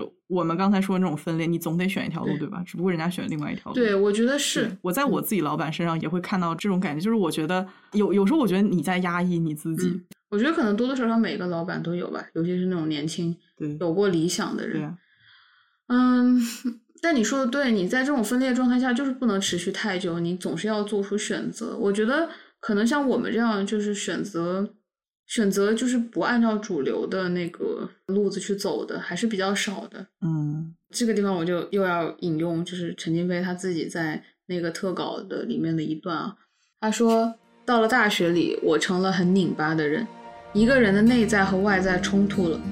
我没有那种动力要证明自己，也没有那么爱学习。早上八点的课我基本从来不起来，因为我晚上会看电影到很晚。我也不喜欢晚上还要自习，但是我这种不守规矩、内心的叛逆都是很小的。”没有那么激烈和血肉模糊，就是跟自己较劲。对，其实他这段就是他这种拧巴呀，就是我们刚才说这种分裂。我我们在上班的时候也是差不多的，就是你没有动力，越来越不愿意加班，你越来越只想工作完了休息。我当时就是真的是只想用最少的努力去完成工作，但是又因为我的那种道德感、那种上进心，以及很需要外界认可，所以。呃，我我我的内心虽然说一直说，哎，你就随便做一做，你就随便做做得了，人家也不会对你要求那么高。嗯但是我还是就是重要的工作，我真的是不马虎。我觉得这就是一种基本的职业操守吧。任何写上我名字的东西，我都应当不出差错，全力以赴的去完成。嗯，所以啊，真的就是我觉得这让我非常非常的疲惫。其实我跟陈静飞蛮像的一点是，我自己就很叛逆。就是当然在在工作上面，就是我会经常摸鱼嘛。然后我当时找到的这个，嗯，处理分裂的方式是，我我当时花了有小一个月的时间去降低别人对我这个优秀上进员工的期待，嗯然后就顺理成章的会做一些不用出不会出错的简单工作啊。然后就是你摸鱼的时间越来越多嘛。其实我以为这样我会好过一点，但是实际上日子并没有好到哪里去。因为你这不就是理直气壮的去摆烂嘛，对吧？嗯嗯后来我再我再去回看，大概就是从我无所谓别人怎么看我，那我随意就可以摆烂开始，我这个工作就注定做不长了。嗯，就是说我被老板辞退和我的厚脸皮消磨殆尽，总有一个会先到。对，你知道你为什么你会说出来“厚脸皮消磨殆尽”这句话，就代表你的脸皮还是太薄了。对呀，我脸皮超薄的好吧？哦，对你，你刚才说到就是你，你觉得你的叛逆是在工作上摸鱼嘛？这个人类学中 它有一个术语，这个叫 “weapons of the weak”，弱者的武器。当时我怎么样？我就是那种干完一个活之后，我觉得这个活真没有脑子，我就特别生气，然后我拿出 Switch 玩一会儿动物森林。哦，没有，真的就是就是 weapons of the weak，就是弱者的武器。他意思就是说，我要和他就是明面着对着干，那我肯定是干不过，所以我只能来阴的。比如说，我摸一下鱼，然后我就上一下超长带薪厕所，就是你觉得我拉屎就赚到了，对对对，上班打游戏，上班去抢大头菜，当时都干过。对吧？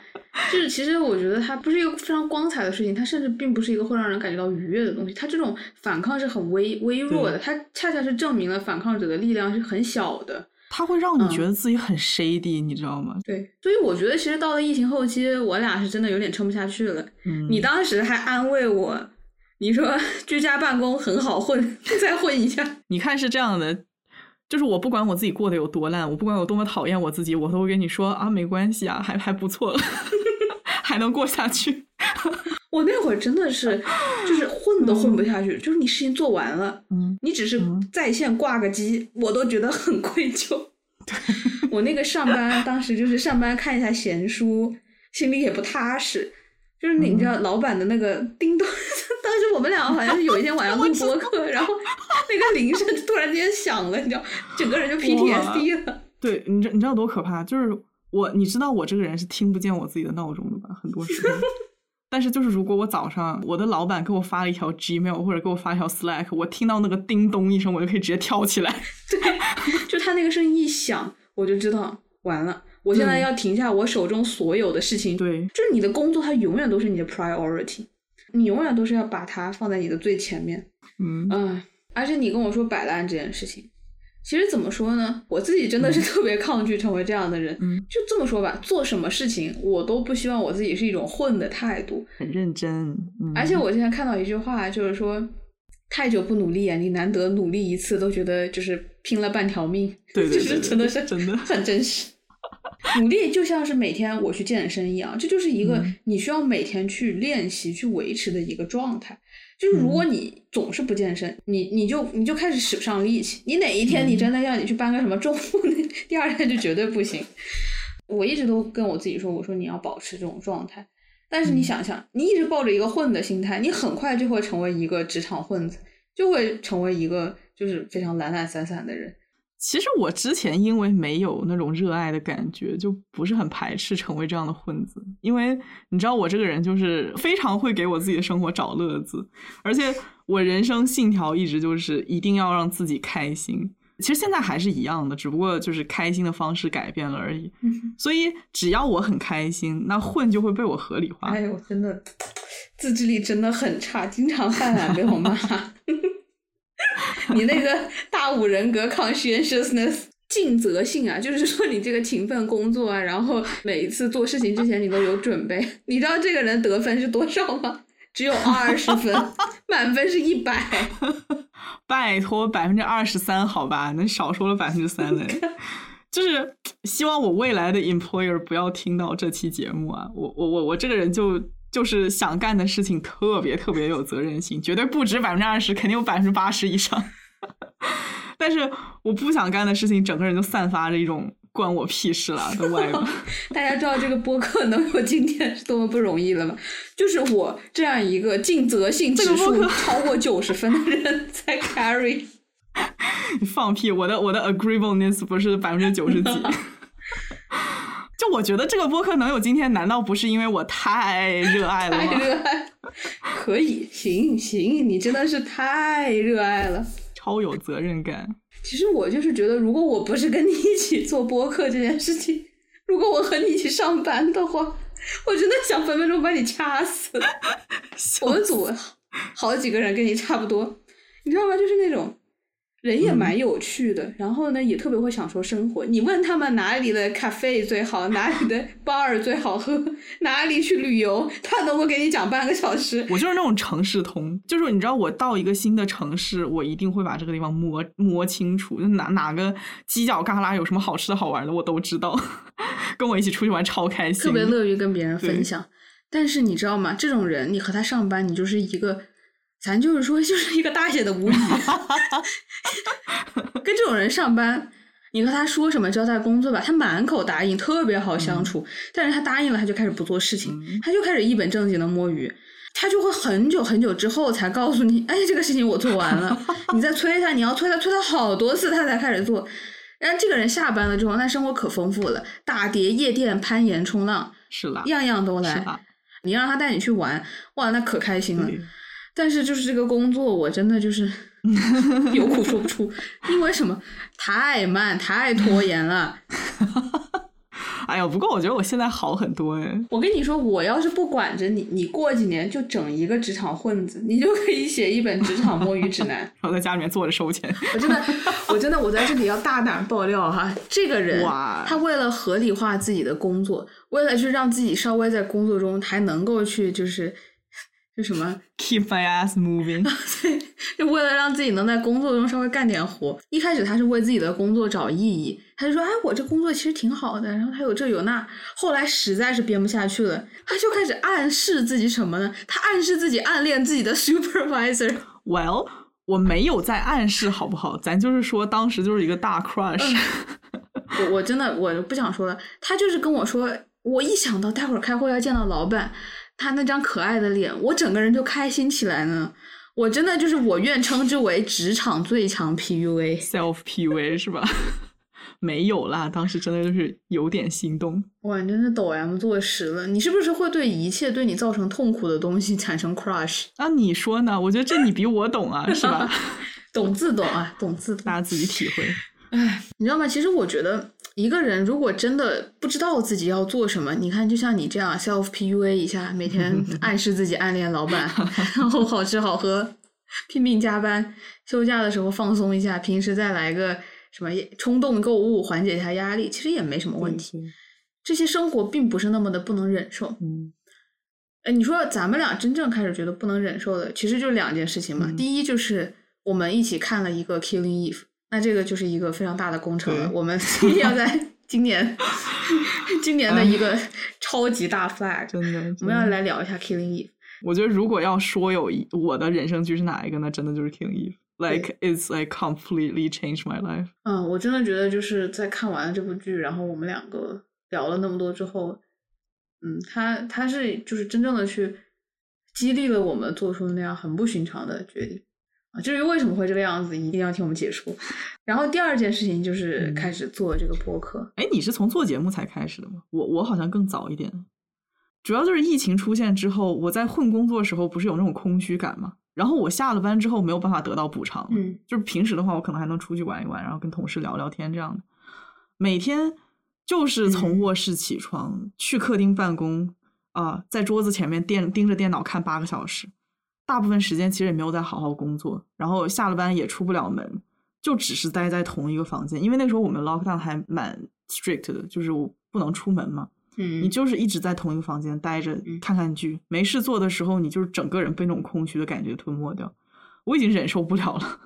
但是你你就是嗯到达一个什么样的状态呢？我已经忍不下去了，但是我还必须要过这样的生活，一度让我非常抑郁。嗯，一直到我们俩开始做节目，这种空虚感才得到一些缓解。嗯，我觉得开始做节目嗯之后，我自己也慢慢变得大胆吧，就开始说出自己的想法。嗯就那种感觉是很舒畅的，就真的有人在听你说什么。然后后面越来越去探索自己想要成为什么样的人，以后工作就越来越无法忍受。就是我觉得，当你不知道你该用你的时间做什么的时候，也其实不太存在浪费时间。你赚钱就是最有效率的。但是你真正清楚自己要做什么，那你对时间就会非常非常的敏感。嗯，对我来说，因为我本身做事情就比较慢嘛，啊，但是很精很精。嗯嗯，主主要就是因为我从做一件事情的状态中出来是需要时间的，嗯然后我进入做下一件事情的状态也需要时间。经常仅仅是我想到我要去做下一件事情了，还要消耗时间去做心理建设，就就非常非常的痛苦，拖着不想嗯干。对然后那段时间就是下班之后，我需要先走出工作模式，然后我再进入节目模式。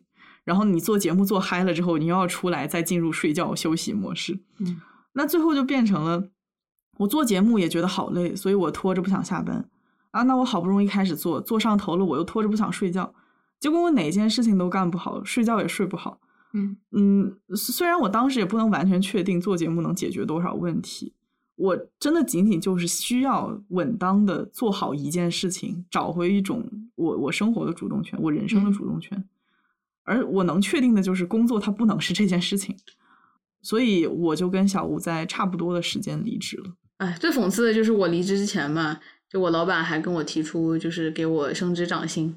其实我还是挺感激最后老板对我工作的肯定，嗯因为我觉得这至少确定了一件事情，就是我辞职并不是因为工作太难，我做不好，我太畏难了，我在拒绝面对面对挑战，不是这个样子，而是我真正的发现了一条我更想走的路，所以我要重新出发。哎呦，我真的手动白眼！你把你的藕包摘掉好不好？明明当时跟我说的原话就是你你哎呀，我都这么混了，怎么还给我升职？我好羞愧呀！我真的不配。我工作明明做的很好，哎，你就不能欣赏一下我这种？我怎么没有欣赏你？我刚才说的这句话说的挺好的，我觉得我很欣赏你。你你就是给我摘藕包，哎，哎，没有了。其实就是，嗯、现在日子过得很困难的时候，我们两个也会感慨嘛。其实你拿着这张简历还再去做老本行，也还是能赚很多钱的。但是这话说了几个月，也没人肯再去走回那个老路。其实真的就是不想回，然后也回不去了。真的，嗯今年不对，是去年十月份，我俩就说找工作，找工作，说了半年，真的，嗯，你也没回去，我也没回去，我觉得可能真的是回不去了。就是有时候我会觉得，是你你你把后路整个砍掉是一个非常鲁莽的行为。但是我觉得，我对于我这样的人来说，我只有把我后路砍掉，我才肯去找新的方式。那我现在确实是找到了一些出路，而且我觉得它很 promising，嗯那我觉得还蛮好的。我我也是，我也是。其实我觉得有时候挺有意思的，就是你知道，咱俩就是人生大事件发生的时间，它总是错开一下子。嗯就我谈恋爱在你后面，我失恋又在你后面，我辞职在你后面，回国也在你后面。嗯就每次我觉得你先替我去经历一些东西啊，探探路，这样我自己经历的时候，我就会缓解掉一些焦虑和迷茫感。对，因为我自己真的是非常不适合独自面对这些嗯呃人生的这种重大转折。对，我觉得对于我来说，就是我经常会告诉你应该怎么去处理。嗯，我们之前还吐槽说，得亏是我在前啊，就老于这种心态，什么场面都能稳得住。就我还蛮擅长独自面对这些事情，就很会找解决方法。嗯，但是就是说，如果要是你在前的话，那就整个是一个宇宙大爆炸，那我们组合就要散了，可能 老于妈妈是小吴情绪的定海神针。真的是，真的是认可。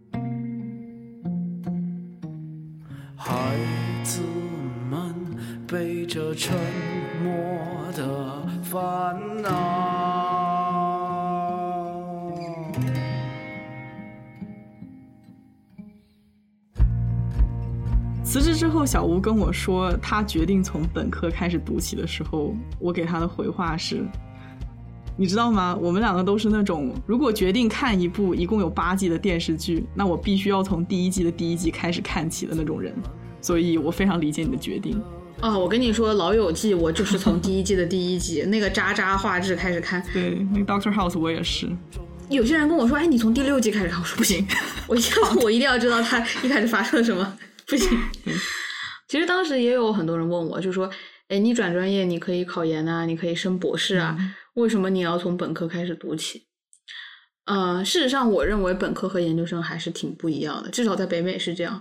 就是我觉得本科更多的是一种思维的训练和引导，它会给你很多去表达自己的机会。嗯嗯、它很注重就是人文精神的培育，嗯是一种输入的过程。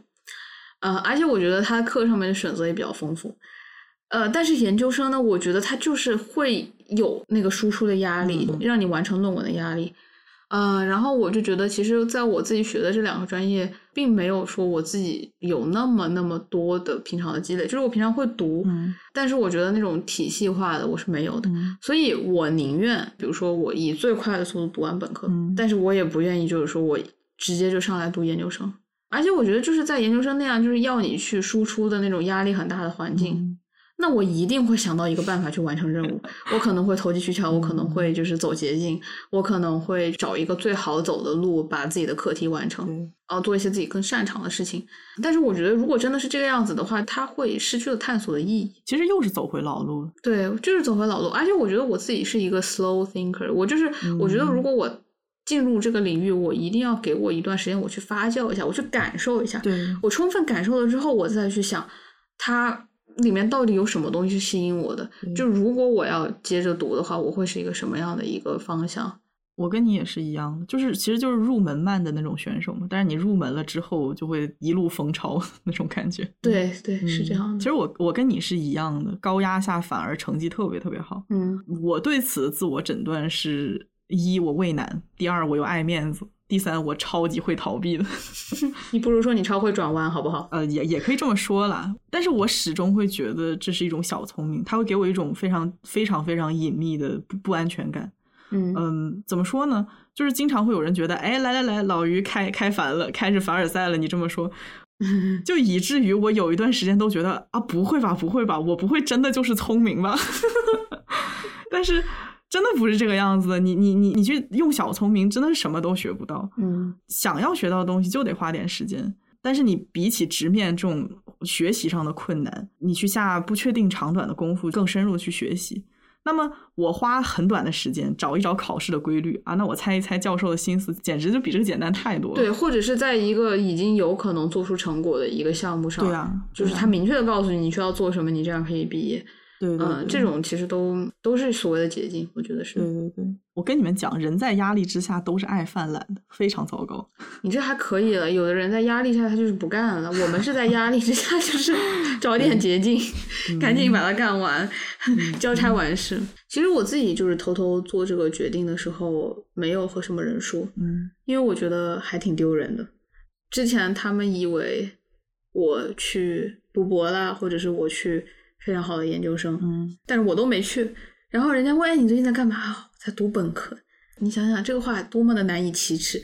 我觉得我不应该为这个事情感到羞愧，对啊，我真的是不应该的。但是你知道吗？我觉得还有一个麻烦，就是你得和人家去解释，而这个解释的过程呢，又非常的 frustrating。对很很沮丧，就有的人他是完全没有办法理解你的，嗯他就会一副好为人师的样子跟你说：“哎呀，你这个你原来的路很好呀，怎么样怎么样？你你要是喜欢读哲学什么的，那你就你读个这博士，你在平时看一看就好了呀，你何必呢？”那我就不行，我就一定要全情投入。我明确的都知道，我不想读那个专业的博士，我还要去读。我明明就不想做那份工作，我还要去做，那我不就是又回到了工作那个时候很痛苦的状态吗？所以我当时就跟爸妈说的，然后基本上就是跟老于两个人，就两个就基本上是我们两个人一起做的决定，对对，每天就磨着你啊，然后 一天一个样。真的。就因为我很清楚我们两个性格上的差异嘛，其实有时候想一想觉得很有意思。小吴他就是我决定要做一件什么事情，他就会去多方取证。比如说，我要去看一看前人的经验，我要看一看知识理论，然后我要再问一问朋友的意见。其实你这样问了之后，他就会给你很多 mixing 答案，你知道吧？就是说、啊，有的人他觉得这是对的，有人他有的人他觉得这是不对的，就会经常呃，我会听到什么样的信息呢？啊，那小吴今天跟我说，我看到了 supporting evidence，我看到了支持我的这种证据，那我今天很开心啊。但是明天的话，我又听到了非常 discouraging 的 comment，呃不不是很鼓励你的那种那种呃评论，然后他就很焦虑。确实是非常真实。那这方面我就是特别莽，我就是要干什么事情，我大概对他和对别人对他的评价都是有一个预期的。嗯如果我把这个传达给别人的话，很有可能他就是觉得，哎，我不理解，然后我就会觉得，那你都不理解，我跟你费什么口舌呢，是吧？嗯嗯，所以就是 一件事情，除非我自己或主动或被动的改变意愿，那天皇老子来的也动摇不了我的想法。嗯，对，其实也就是为什么你刚才说的这个状态，挺准确的描述了我那个时候每天就是过山车的心情。对，后来就干脆不问了，就是你知道吗？就是你你问多了，你顾虑越来越多，你有时候就觉得，哎，你真的就是想现实点，你理性的去想，你真的就没有办法做决策。对，所以这位同学他就经常是把决策拖拖拖拖到 deadline，拖到天荒地老才去做决定。哎，你你懂什么呀？我这个叫贝叶斯决策，好不好？行他虽然说在这个人生理想决策上面 比较的不好使，但是我跟你说，你平常的时候，我还是特别特别鼓励大家使用这种决策、嗯决策方式的。就是你在没有掌握完全信息的时候，你先不要把话说的太绝对，不要说的太满。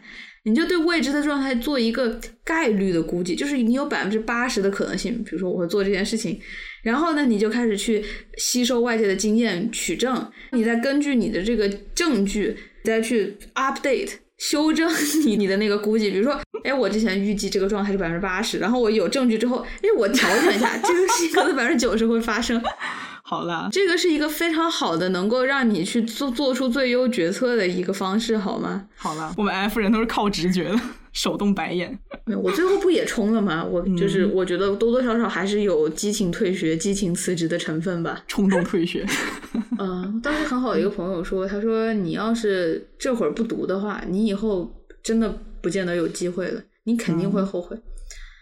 啊、然后我就觉得我真的是欠自己一个本科，就是我觉得如果失去的童年无法挽救，那失去的本科还是有机会再抢救一下的。对对，就我我不知道多少人是这样。我自己上大学的时候，我觉得我对学业、对实习、对找工作啊这些东西太上心了，嗯就是我当时真的是花了太多时间，一心扑在我现在根本就不在意的东西，其实挺遗憾的。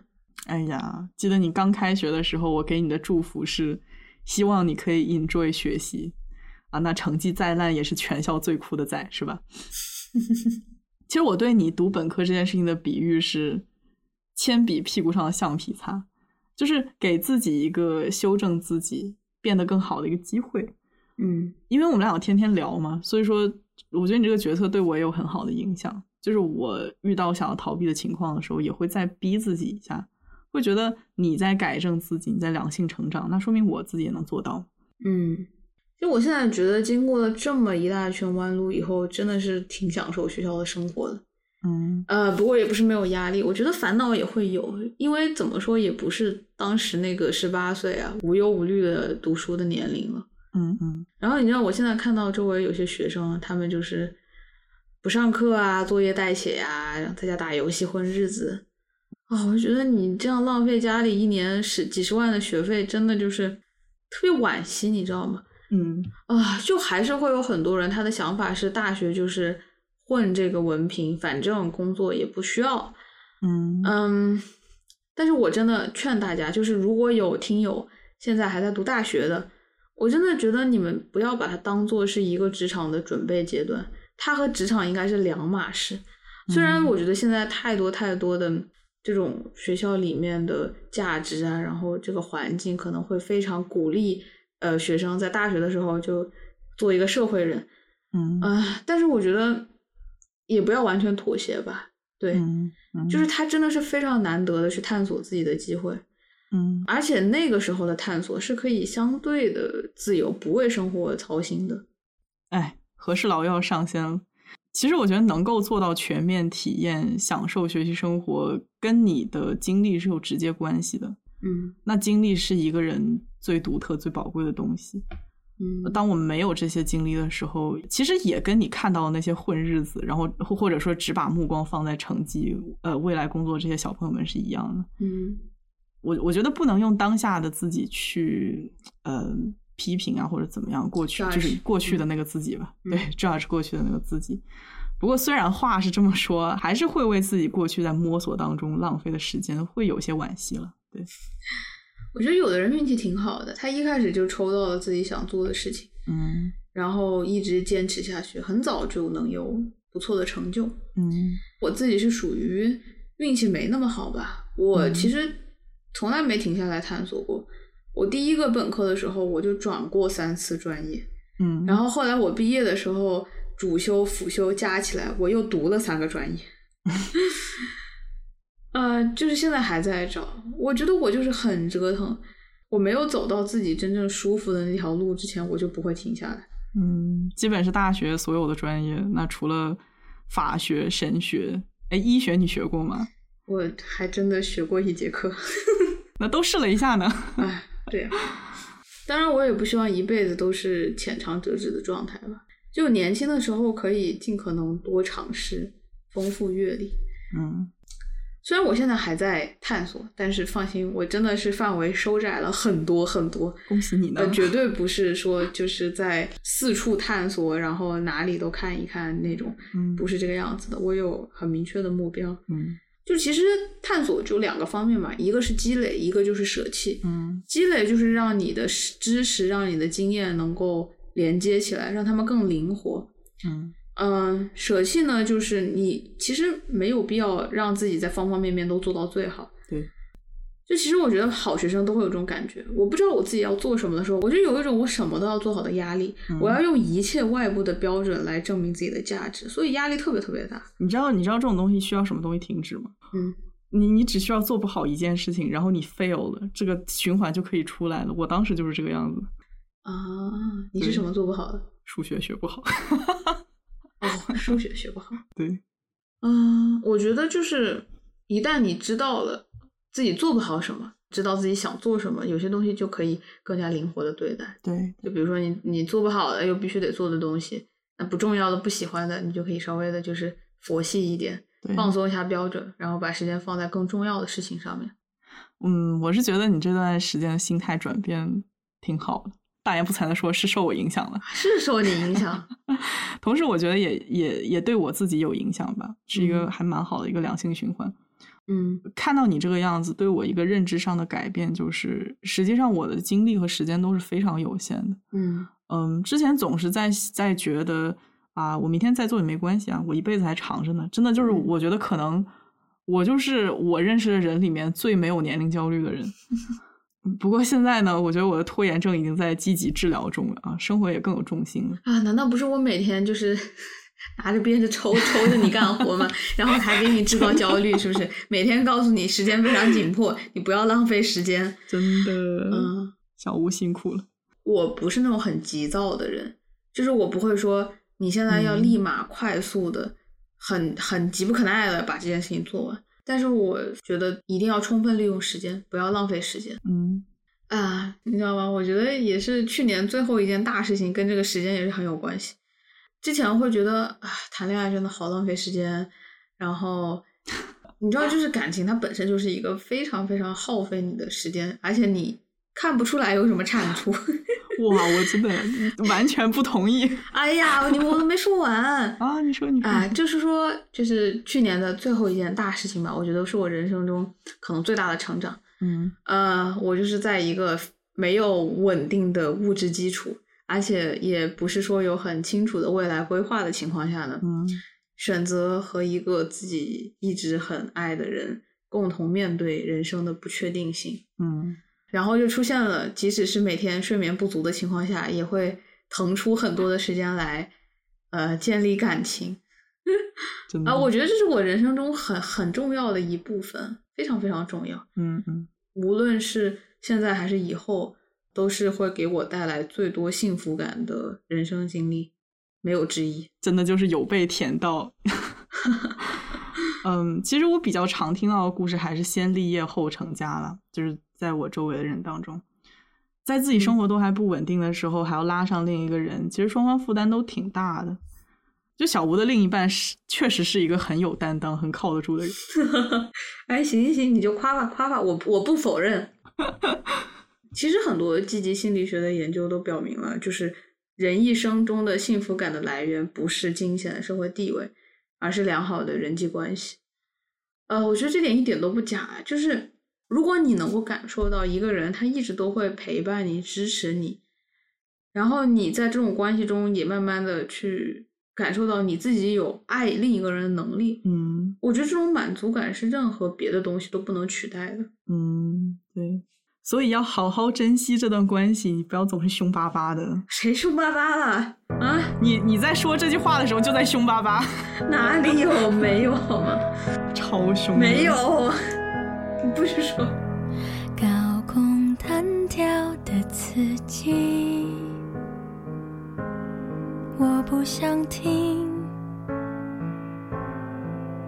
没兴趣冒险的游戏。当你邀请我，为何轻易答应？你的语气让我安心。好了好了，关于这个二零二一年的经历和感悟啊，咱们现在聊了多久了？快三个小时了。嗯，就是其实唠唠唠唠叨叨这么多，感觉也好像只说了很小很小的一部分。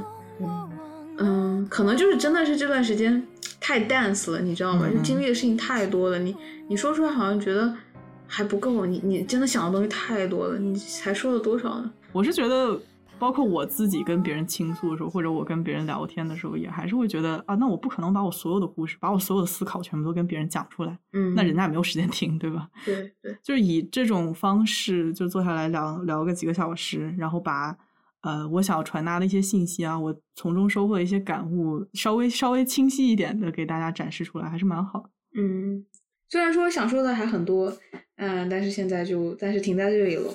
嗯呃，这也算是和听友们第一次啊以小吴的身份进行的沟通，嗯，算是我的自我介绍吧。你们都认识我一年了，可能也不知道我是一个什么样的人。超神秘的。就陪伴我们节目从一开始到现在的人，可能真的也想象不出来，就是我们总是开开心心的和你们聊啊，不知道我们在生活中见证了什么。嗯嗯，然后今年过年的时候，就是会有一些听友们嘛，就给我们写信，嗯给我们分享他们自己的一些故事。嗯我真的很感动，就是我觉得有些人在支持我们，然后挂念我们，所以挺想和你们聊一聊，让你们知道我是什么样的人，嗯也想让你们知道吧，就是听友们对我们说的每一句鼓励和我们的交流，都是促使我做出最后决定的力量。嗯呃，那在这里我真的要感谢你们。嗯然后我也想说，可能很多人都觉得我做了特别有勇气的事情，但是我不希望我的经历仅仅体现了勇气。嗯，之前我很害怕把我的故事说出来，嗯，就是让别人对我有期待。嗯但是其实可能最后我并没有做出太多了不起的事业，嗯我也只是一个很普通、很普通的人。但对于我的人生来说，我一定是做出了最符合心意的决定。嗯那这我觉得就够了。我的勇气并不需要去拯救世界，我只是把我自己从一个很痛苦的泥沼中解救出来。嗯而且实话实说吧，我辞职的时机并不是那么的好。嗯如果说之前我家里还算是有点小钱，能够让我在国外这么长时间读书啊什么的话，那疫情也让我们家里出现了一些财政上的问题，也是大不如从前了吧。嗯我自己道德上面会谴责自己，我觉得可能没那么孝顺，嗯家长可能也不希望我在这个时候再去做一些比较有风险的事情，但是我还是去做了，最后他们也支持我了，真的就是很爱我。嗯我想说，我并不是在衣食无忧的情况下去寻找更高的精神追求的。我很多朋友会这么认为，他们觉得，哇，你做这样的选择，和我们这些还在打工的人不一样，境界不一样了。不是这样的，我并没有衣食无忧，嗯但是我内心就有那个声音，它让我去做，它催促着我去做，而我好像等不了了，再等一年、等两年都等不了了。我现在就要去做，因为再过几年我就不是二十出头、朝气蓬勃的我了，我就可能会有更多的牵绊。也许在那个时候我就没办法做了。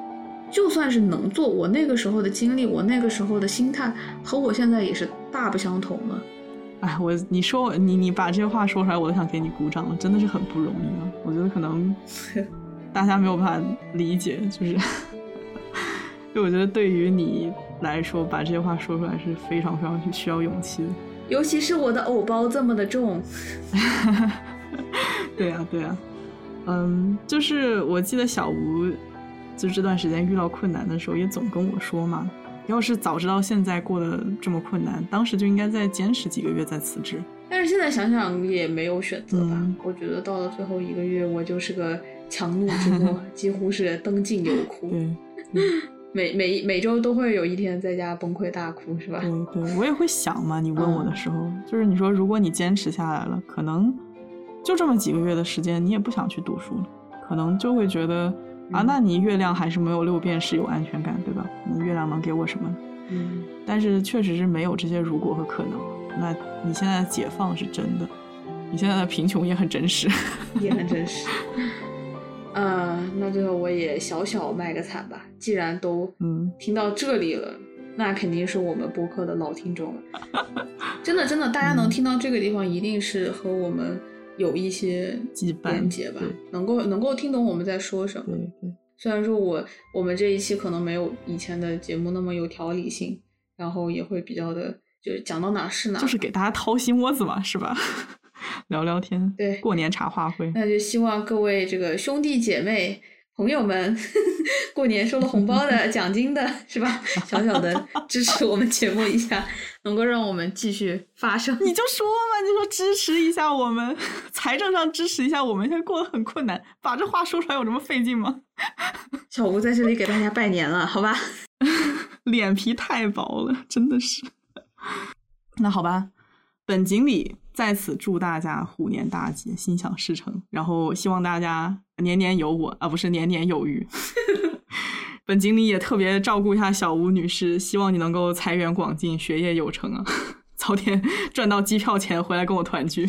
哎，我在想，我能不能水滴筹啊？就是每个人给我几块钱，让我回国一趟，求求大家了。老于吧。我跟你说，我有多惨！我这个人上一次离开中国是二零一五年，工作了之后好不容易可以回国了，结果就赶上 COVID，真的，现在就是这样一个没有钱回去的状态。唉，有钱出钱，没钱的话，给个鼓励吧。好了好了，开玩笑。既然已经叨叨这么久了，我就多多说几分钟废话吧。嗯我觉得真正让我打开说这些的呢，是一位我的，是我们的吧，远方的朋友。嗯他对我说了很多知心话、真心话，说不出口的话。也不是完全没有对我吧，我觉得应该是对我们。我现在仅代表自己。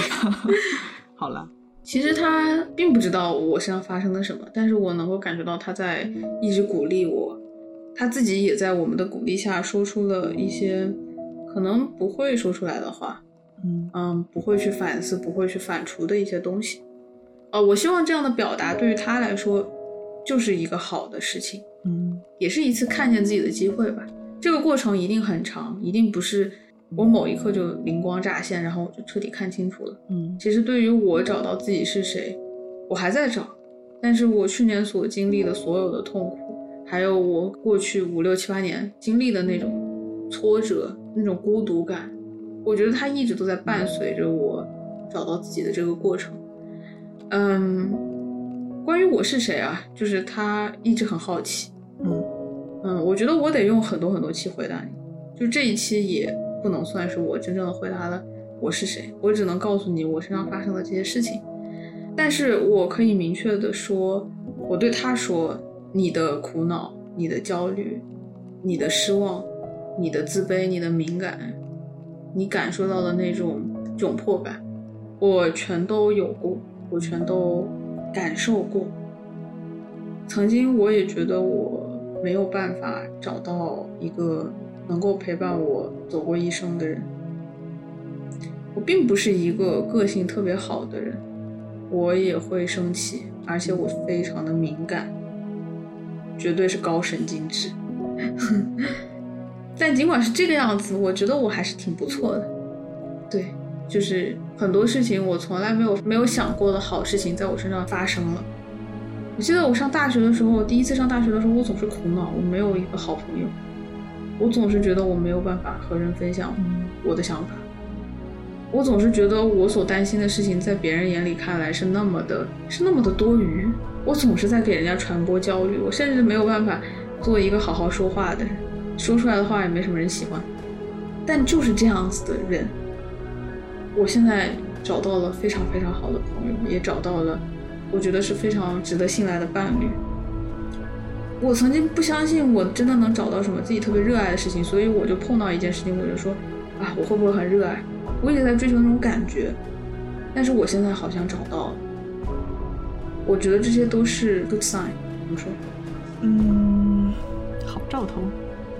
嗯，哪怕是我觉得人生中最最最困难的那些时候，那些我感觉。实在是有一点点没有办法承受，觉得很崩溃、大哭的那种时刻，我还是觉得，哦，依然有那个热情的小火种，还在那个地方，一切都在慢慢变好，总是有好转的迹象。我觉得奇迹在我身上真的发生了，它不是什么很大的东西，它就是那种很微小的东西，让我觉得我自己是有价值的，是可以幸福的。嗯嗯。所以说，我也想祝你找到那个让你热爱、让你感到幸福的东西，让你不那么悲观、不那么绝望、不那么否定自己，能够支撑着你的人生的那个锚点。对，嗯，等一下，你说，等一下，小吴的这个回复信吧，我给九十九分吧。就是你要说你不会说话，我确实是同意还要踩我一脚。怎么说呢？我觉得现在这位朋友肯定是在听，那他听的时候肯定是会在想，哎，那是不是在说我呢？是不是在说我呢？我觉得你要明确的给人家一个答复。嗯，我在这里给他一个 hint 吧，给他一个小提示，就是说这期节目或者这个栏目的标题其实是你提出来的，哎，是他提出来的对吧？还是反正就是出现在你们两个的那个那个。对话当中啊，这个标题是我们在第零期里面自己说的，是哦，是吗？是我自己说，反正就是这个讨论一直延续到了现在啊，呃，算是一种回复吧，算是一种怎么说呢？你觉得是什么？我觉得就是一种可能会一直延续下来的关系吧。对对对，是这样的，所以我觉得加上这个就可以是一百分了。你要明确的告诉人家了。哦，真的不会说话。